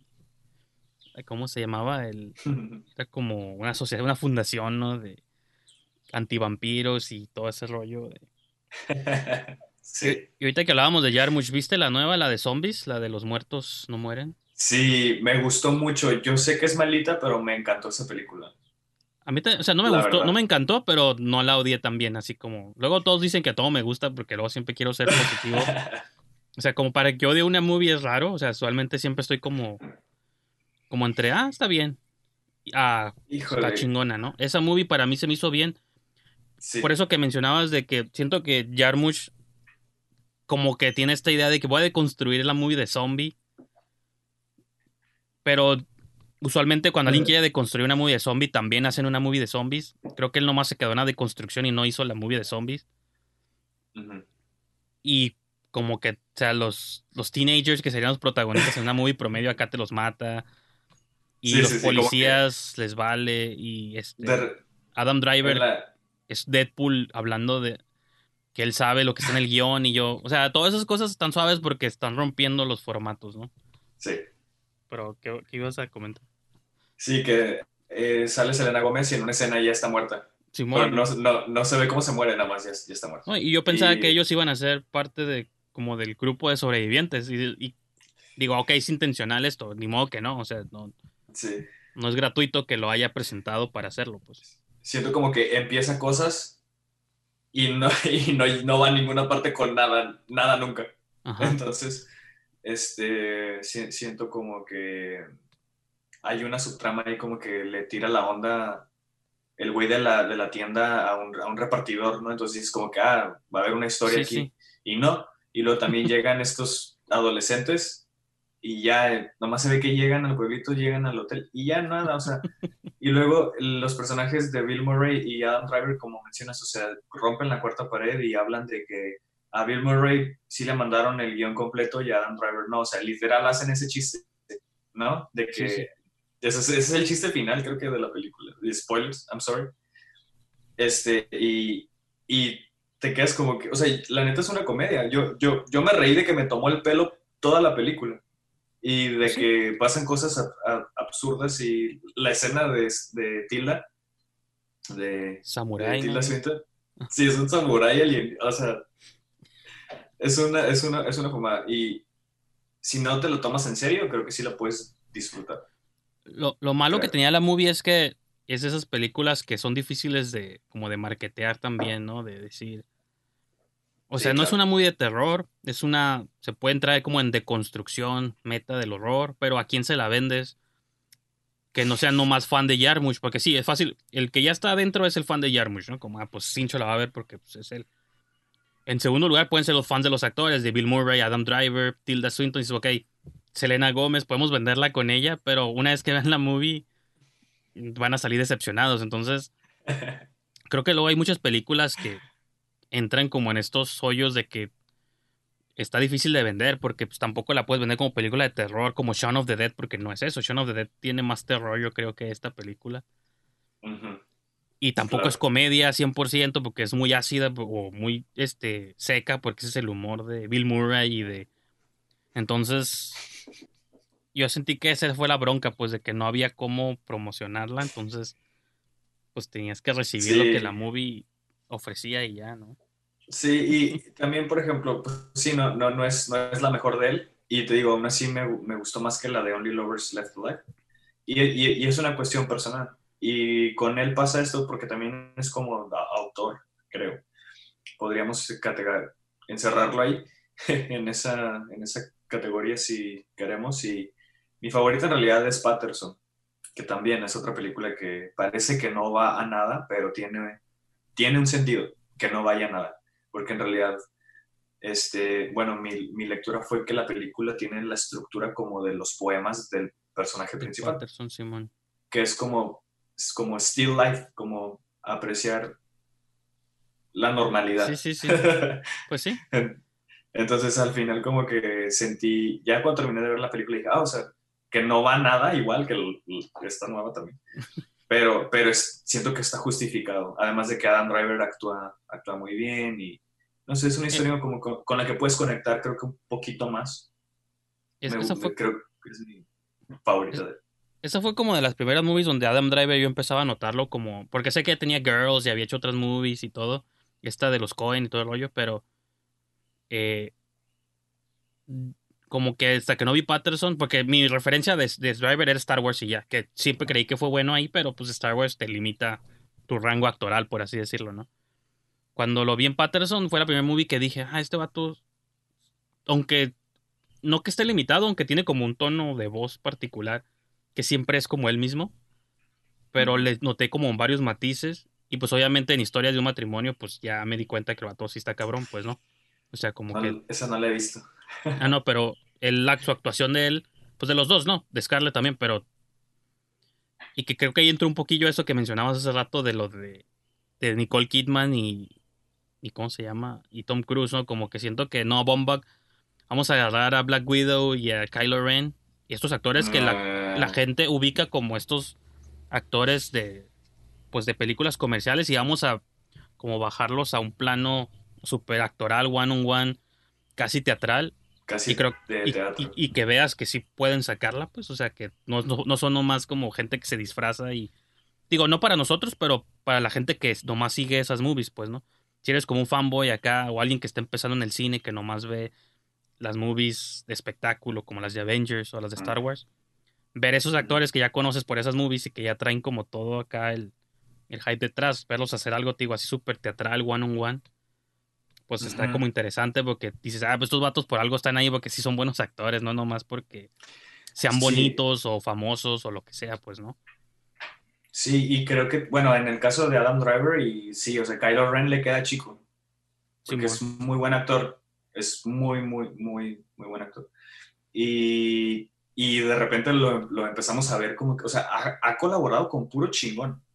o sea, con Jim Hamish, este, con, ah, se me olvidó el de, este, el, el del, el esposo de Greta. No, a Bombach. Así, también con él, o sea, es, es también súper amigo de, de, Greta, entonces como que son de Nueva York y vienen como que de la misma escuela, ¿no? y que, también tiene que ver, o sea, está, está colaborando con un director que conoce seguramente en un nivel más, más personal y como que también pudo, pudo hacer este proyecto con él, ¿no? Y se dio de, de esta manera. Y creo que también, o sea, por ejemplo, él tiene la habilidad de que aunque tiene ese sentido como su tono de voz muy característico y como muy serio, sabe, sabe adaptar eso a su, a su a la historia en la que está trabajando. Pues. Entonces, por ejemplo, en, en, esta cuarentena vi por tercera vez Midnight Special, en donde sale. Ah, sí, cierto, esa yo no la he visto, fíjate. Tiene un cast increíble, o sea, sale Kristen Dunst. Michael Shannon, ¿no? Sale Michael, Michael Shannon, Joel, Joel Edgerton, este, el morro, el morro que sale principal también. Salen unos actores secundarios que hacen series más de HBO, pero también son grandes actores. Eh, esa, esa, película, de hecho, se me hace muy, muy, muy buena y, por ejemplo, sale ahí, este, sale también en Logan Lucky.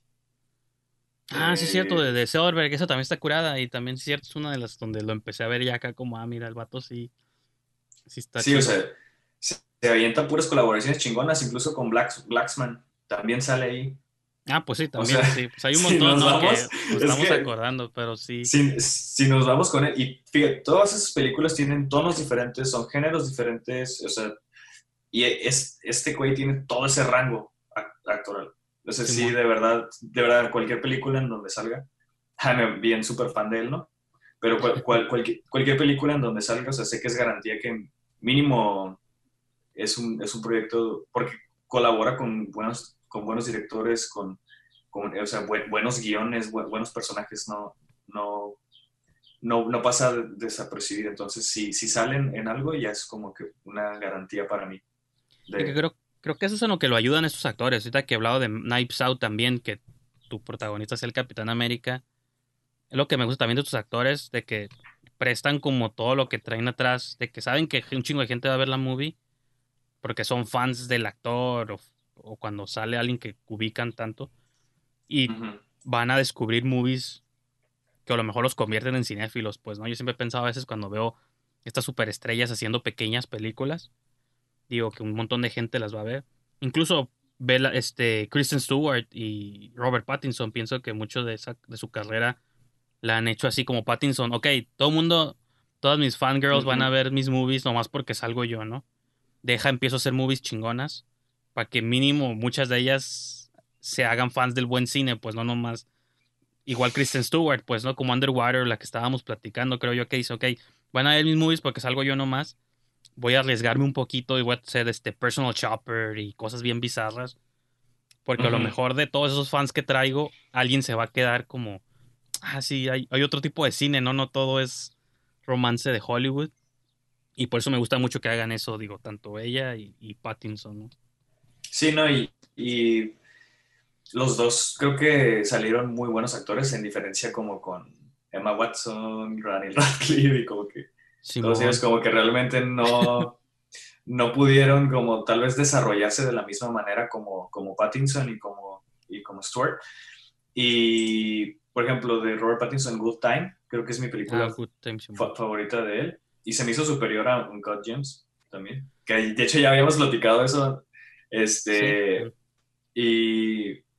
Pero sí, que siento como que Pattinson ya para mí con Good Time dije, no, este güey tiene un chingo de rango. O sea, ya había hecho muchas cosas antes, pero ahí para mí fue como un break. sí, pues Cosmópolis, ¿no? Hizo Cosmópolis de Cronenberg. Así recuerdo. Sí, se había hecho varias. Pues digo, son, pues, digo, ahorita no me acuerdo también todas de momento, pero. Fue, fue Salvador Dalí, recuerdo que lo vi también así. Ah, interpretando a Salvador Dalí. Ashes to Ashes se llama la película. No me acuerdo de esa, fíjate. Sí, o sea, está malita la, la verdad, pero, o sea, como que sí lo intentó y, y o sea, ya si lo agarraron para Batman es como que... Y ahorita cayó otra vez en lo que no quería, ¿no? Otra vez va a ser de lo que se quejaba, ¿no? Según. pues sí, pues sí. Se quejan, pero terminan ahí. Y pues no sé, digo, yo sé que va a ser como del principio del show pasado, ahorita es una distancia muy épica, a lo mejor ya no se acuerdan la, razón de lo que de lo que quería promocionar, pero pues igual para ir cerrando podría quería que promovieras también un poquillo tu, tu podcast, ¿no? Así como para este sí que menciones con qué frecuencia sale, cada cuándo, dónde, lo pueden escuchar, ver. Sí, ahorita. Ah, sorry, sorry. No, vi qué pasó, pero está bien. Ah, ya. Sí, no, te comentaba. Eh, pues gracias por el, por el espacio, por esta conversación larguísima de dos sesiones. básicamente creo que nos extendimos. Y creo que nos podemos extender ah, no, sí. más. pero sí, este, eh, pues nada, eh, pues también eh, para mi, promocionar mi podcast, que no es de cine, pero que también tengo otra filia que es la música y tengo un, podcast en donde hacemos playlists de lo mejor del mes y algunas otras temáticas que vamos a ir trabajando en el grupo ¿no? editoriales, que somos dos. Y como comentabas también, lo interesante es que mi co-host está en la Ciudad de México, yo estoy en Tijuana, entonces estamos como uniendo fuerzas desde el centro de la República hasta donde empieza la patria. Y realmente sobre la periodicidad, o sea, procuramos sacar dos al mes, o sea, que, que sea quincenal. Este, y ahorita todavía este, seguimos trabajando en subirlo a Spotify y pues nada, por ahí si quieres, este, puede ahí, te puedo pasar mi link o, o, algo para que aparezca. Pero sí, en, básicamente si, si están escuchando, si están hartos de escuchar la misma música y quieren como que escuchar las propuestas que van saliendo al día, y pues chequenlo, la, la, neta creo que a todos nos gusta escuchar música nueva y por eso estoy haciendo esto para, para estamos haciendo esto, perdón, para compartir y recomendar. Que yo, yo me emocioné porque hubo un episodio donde tu co-host recomendó este cromática de Lady Gaga y dije, ya con eso me doy servido. No sé si lo dijo en broma o en serio, pero yo por ahí escuché. No, sí. No, es, Alan es súper fan, súper, súper fan. Sí, sí, le, sí le gustó mucho y de hecho es que hubo ahí un, un cambio en, en, el, en el sketch porque íbamos a sacar lo mejor de mayo, pero al final este, grabamos, o sea, por el mes de, junio, lo de la música de protesta. O sea, más o menos como algún, algunas canciones que tuvieran este, este tipo de discurso. Y como es el, el, mes del Pride, del orgullo, el LGBT, este, es el que va a salir próximamente, que este fin de semana, si, no me, si, si todo sale bien, eh, sería con, con, esta temática. entonces, este, si no me equivoco, ahí viene incluido Lady Gaga y lo comenta Alan también, que de hecho él, él ah, curó, o sea, yo básicamente pues no soy parte de la, de la, de la comunidad y él, él curó este, este playlist y pues yo, estoy ahí, yo estoy ahí más bien como aliado en, este, en este podcast que va a salir. Sí, vi, vi, el que hicieron también con Julio Pillado, pues que era pura música de Tijuana, ese ah, me gustó, digo, espero que no se agüiten, pero yo creo de los tres ha sido mi favorito hasta el momento. Sobre todo porque pues, elige mucha música que, que conoces más, ¿no? Las otras pues he descubierto como algunas cosillas, pero sí, este, pues sí es eso, ¿no? Como esa búsqueda constante de, de qué música escuchar. Digo, para relacionar un poco con las movies, creo que porque tú entras a Spotify y te avienta todo, pero esta idea como de que alguien te cure las cosas todavía es como muy importante. Que alguien te diga, mira, esta es la música que yo te recomiendo. Puede que no te guste, pero a lo mejor te gusta más la del el otro host. Y ya tú vas viendo como con quién te alineas más en tus gustos musicales. O puedes descubrir, como, ah, mira, esta sonada curada, porque pones como snippets ahí de 30 o 20 segundos. Sí, por los derechos. Y, pero sí, me imagino que sí te marca todos los strikes acá de usaste esta rola, esta rola. No, no, es que como son 20 segundos, o sea, no. Ahí nada más, ahí, o sea, sí me detecta algunas licencias. Ajá. Y en, en, YouTube. Sí, sí. Ahorita te digo, estamos, estamos trabajando en, subirlo, a, Spotify. Pero creo que, o sea, como es bajo el contexto, bueno, no sé, como periodismo cultural, por así decirlo. O sea, o sea lo, estamos recomendando, no. Todavía estamos viendo si, si, si vamos a poder. Pero sí, y decidimos también unir fuerzas por eso mismo, porque. y yo, ah, por ejemplo, a mí me gusta mucho el hip hop, me gusta mucho el jazz. Eh, Sabes, tengo más como este, este bagaje y o sea, me, gustan muchas otras cosas, pero eso es como que mi, mi mero mole, por así decirlo. Entonces, Alan tiene sus géneros también, entonces eh, unimos, unimos, fuerzas. Y aunque no, aunque no quieran escuchar nuestro podcast de una hora, porque a veces creo que no, no hemos hecho uno de menos de, de, una hora, este, pueden entrar y seguir el playlist. O sea, no, tienen que escucharnos, pero pueden nada más entrar y, y checar el, el playlist y curado así especialmente los lanzamientos de, de cada mes y depende la, la temática de, del que sea también. Entonces, lo, has mencionado ahí que los playlists a veces tienen más rolas incluso que las que alcanzan a mencionar en el show, ¿no? Sí, es que en una hora solo hablamos de 10 canciones, pero a veces hacemos playlists de 30, de, de 30 canciones, porque creemos que vale la, la, la, pena. Obviamente no metemos todo, sí hay canciones que quitamos, entonces y tratamos de variarle, o sea, no hacemos como que el feo a, ningún género. Entonces, creo que es también lo padre y, es algo que me ha, me ha, funcionado a mí, ¿sabes? Como que siento que antes, en, antes de la era del Internet estábamos bien encasillados, ¿no? Yo, yo soy punk, yo soy gótico o darks, yo, soy, yo soy esto y me Yo soy darks todavía. Sí. y, este, y, y gracias, o sea, creo que ya ahorita con Spotify es imposible encasillar. O sea, sería, bueno, cada quien, ¿no? Pero para mí sería como negarme a muchas, a muchas cosas Creo- muy buenas. Y creo que, bueno, a lo mejor a mí, no, a mí me pasa no tanto encasillarme, porque sí, como tú, me gusta de, de todo, ¿no? Pero creo que entro como por... Entro como a ciclos específicos, ¿no? Por ejemplo, ahorita estoy como en un ciclo como de punk Sí. nuevo, ¿no? Entonces, este, cosas así como Fountains o cosas así, este, estoy como escuchando un chingo. Y me gusta como este nuevo punk, este, euro, este, como de Irlanda, ¿no? O inglés que está saliendo, que tiene como muchas vibras del pasado, pero pues ya es como post neo, no sé qué tanto.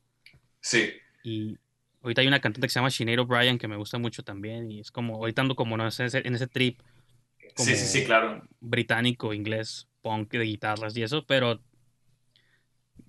siento que dentro de un tiempo voy a regresar como a otros trips como más electrónicos y ejemplo, como y- cro- chromatics y cosas así que me gustan también. Entonces sí. Sí, y, y creo que es sano también identificar eso, que tenemos ciclos, o sea, tenemos moods y nos agarran temporadas, porque, o sea, sí, la música es sensorial, en- entonces como que la puedes percibir de, de formas muy personales.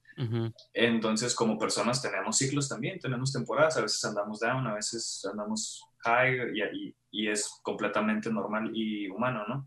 Entonces, como tener y, y mínimo ide- identificar ese pedo como que, ah, pues ahorita ando, ahorita ando en mi mood, en mi mood punk, ¿verdad? Eh, y, por ejemplo, es- vivo con mi novia y desde las primeras veces que yo visitaba su casa, su papá tenía el metal. Güey, un equipo de sonido, güey, chingoncísimo. El metal se escuchaba, güey, a una cuadra, güey, así de cabrón. Pero ¿qué grupos eran? ¿O ¿Qué eran? ACDC No, o algo así?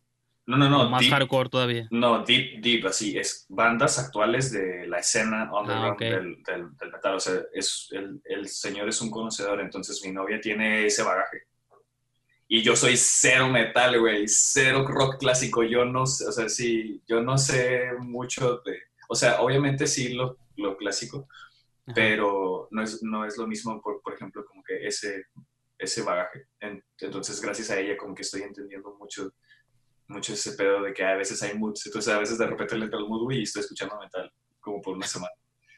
Y, y, y- y así, eso, no sé, está cool como que identificar ese, ese, esa relación que tenemos con la música, igual como con el cine. Sí, porque incluso dentro de moods hay música que casi no escucho. O sea, yo también soy como, hay como dos géneros muy específicos que casi no. El, el metal y como el reggae, ¿no? O sea, sí es que- pero de vez en cuando sí entro como a trips como de dancehall y cosas así como tropicales, caribeñas, este, bailables que tienen relación con el reggaetón, pero es ese mood como para, que- para bailar. El digo, pues, dancehall, Digo, pues es, es, es lo que me está entrando ahorita y ni modo, ¿no? O sea, lo tengo que... fluir por ahí. el chimón, entonces, Sí. pues, Es que, por ejemplo, el dancehall que es, si lo escuchas, es innegable. O sea, es muy bueno, es, es, es música muy buena y, y- y es lo que te decía, como que si, si nos cerramos a ciertos géneros y cosas, nos estamos perdiendo de, de cosas también grandiosas. Pero sí, este, eh, pues así es, na- la- lo, lo ideal es siempre estar dispuestos a, a escuchar y cosas nuevas. Pues sí, aparte es más fácil escuchar una canción. O sea, yo digo, si ahorita que hablábamos de Netflix, entras y le das play a una movie, no te gusta, la quitas. Pues en Spotify igual, entras a un playlist, escucha todas, si no te gustan, pues no las tienes que volver a escuchar en tu vida, ¿no? Digo, pero te diste la oportunidad al menos de, Claro. de escucharla. Entonces, pues se llama el programa Soundbites. De momento, pues está en YouTube nomás, como dices. Sí, y en ya proceso de, próximamente. de que aparezca en Spotify y quizá en otras. Y de hecho esta ex- experiencia con el podcast y producirlo ha sido una experiencia nueva, entonces estamos aprendiendo mucho también sobre este formato que no había explorado antes. Digo, ya había hecho, o sea, me dedico a, edi- a- a editar video y, y, pues el podcast es como este, su, su, propio, su propia plataforma, entonces sí, es- estamos como sobre la marcha. Y sí, qué bueno que lo mencionas, sí, sí, sí lo vamos a, a checar definitivamente. Ya estás. Pues entonces, Adrián, te dejo. Para que desa- Buenas tardes, ¿no? Iba a decir para que desayunes, pero que yo ando despierto de temprano y sí. No he Ya. comido, por eso ya. También Sí. hace, Muy bien. hace hambre, pero pues thank you por tu tiempo doble, dos días, pero pues No. digo, ahí, ahí podemos luego seguir cotorreando, yo creo. y Claro que sí. Sí, este, y una, una disculpa ahí por, el, por la falla de su técnica que nos hizo hacer esta división. Este, muchísimas gracias también por tu tiempo, por el espacio con tu audiencia y, y pues aquí, aquí seguimos cual, cualquier cosa. La ventaja para ti es que vas a tener el récord hasta el momento del programa más largo, entonces a ver quién se anima a romper tu récord de casi tres horas, Yeah. casi como el Señor de los Anillos. Yo creo que. Sí, no, y pues, al final lo termino dividiendo en dos, no sé, no sé qué voy a hacer todavía, pero sí, no manches, yo creo que no lo van a ver completo, pero sí, igual también a ti por dejarme e- extender tanto que no, no, no cortaste nada y, y pues ahí está todo para que, para que lo... Pues sí, una, no me gusta nuevo. cortar conversaciones. Y dos, uno de mis podcasts favoritos es el de Joe Rogan. Siempre lo menciono en todos mis shows. Y sus shows duran como tres horas mínimo, a veces cuatro o cinco. Porque no lo tienes que escuchar en una sentada. Puedes ver media Sí. hora, te vas, al día siguiente pones otra media hora, te vas. y lo vas viendo o escuchando en chunks. y tampoco estás Sí. obligado a aventarte las Sí, mil horas completas, ¿no? Pero bueno. Sí, sí, sí. No, yo, yo a veces como que empiezo, por ejemplo, los, los tuyos, como que cuando empiezo a trabajar y este, pongo pausa, me voy a comer o voy, voy al mandado o hago algo y Sí, lo retomo. regreso y lo retomo. No, y la ventaja de YouTube, pues que se queda pausado donde lo dejas, pues no.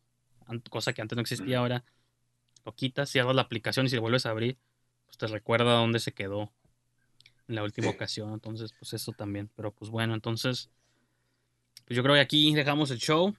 Este, personas, gracias por haber acompañado en esta épica sesión. Y pues ahí los espero pronto en otra, en otra edición aquí de, de su show de cine y de otros temas, porque ya no es nomás de cine, antes era de puras movies, pero ahora ya lo expandí a otros tópicos, a lo que se nos ocurra. Y pues nos escuchamos pronto. Bye bye. The day the politicians died. Celebration spread worldwide. The day the politicians died.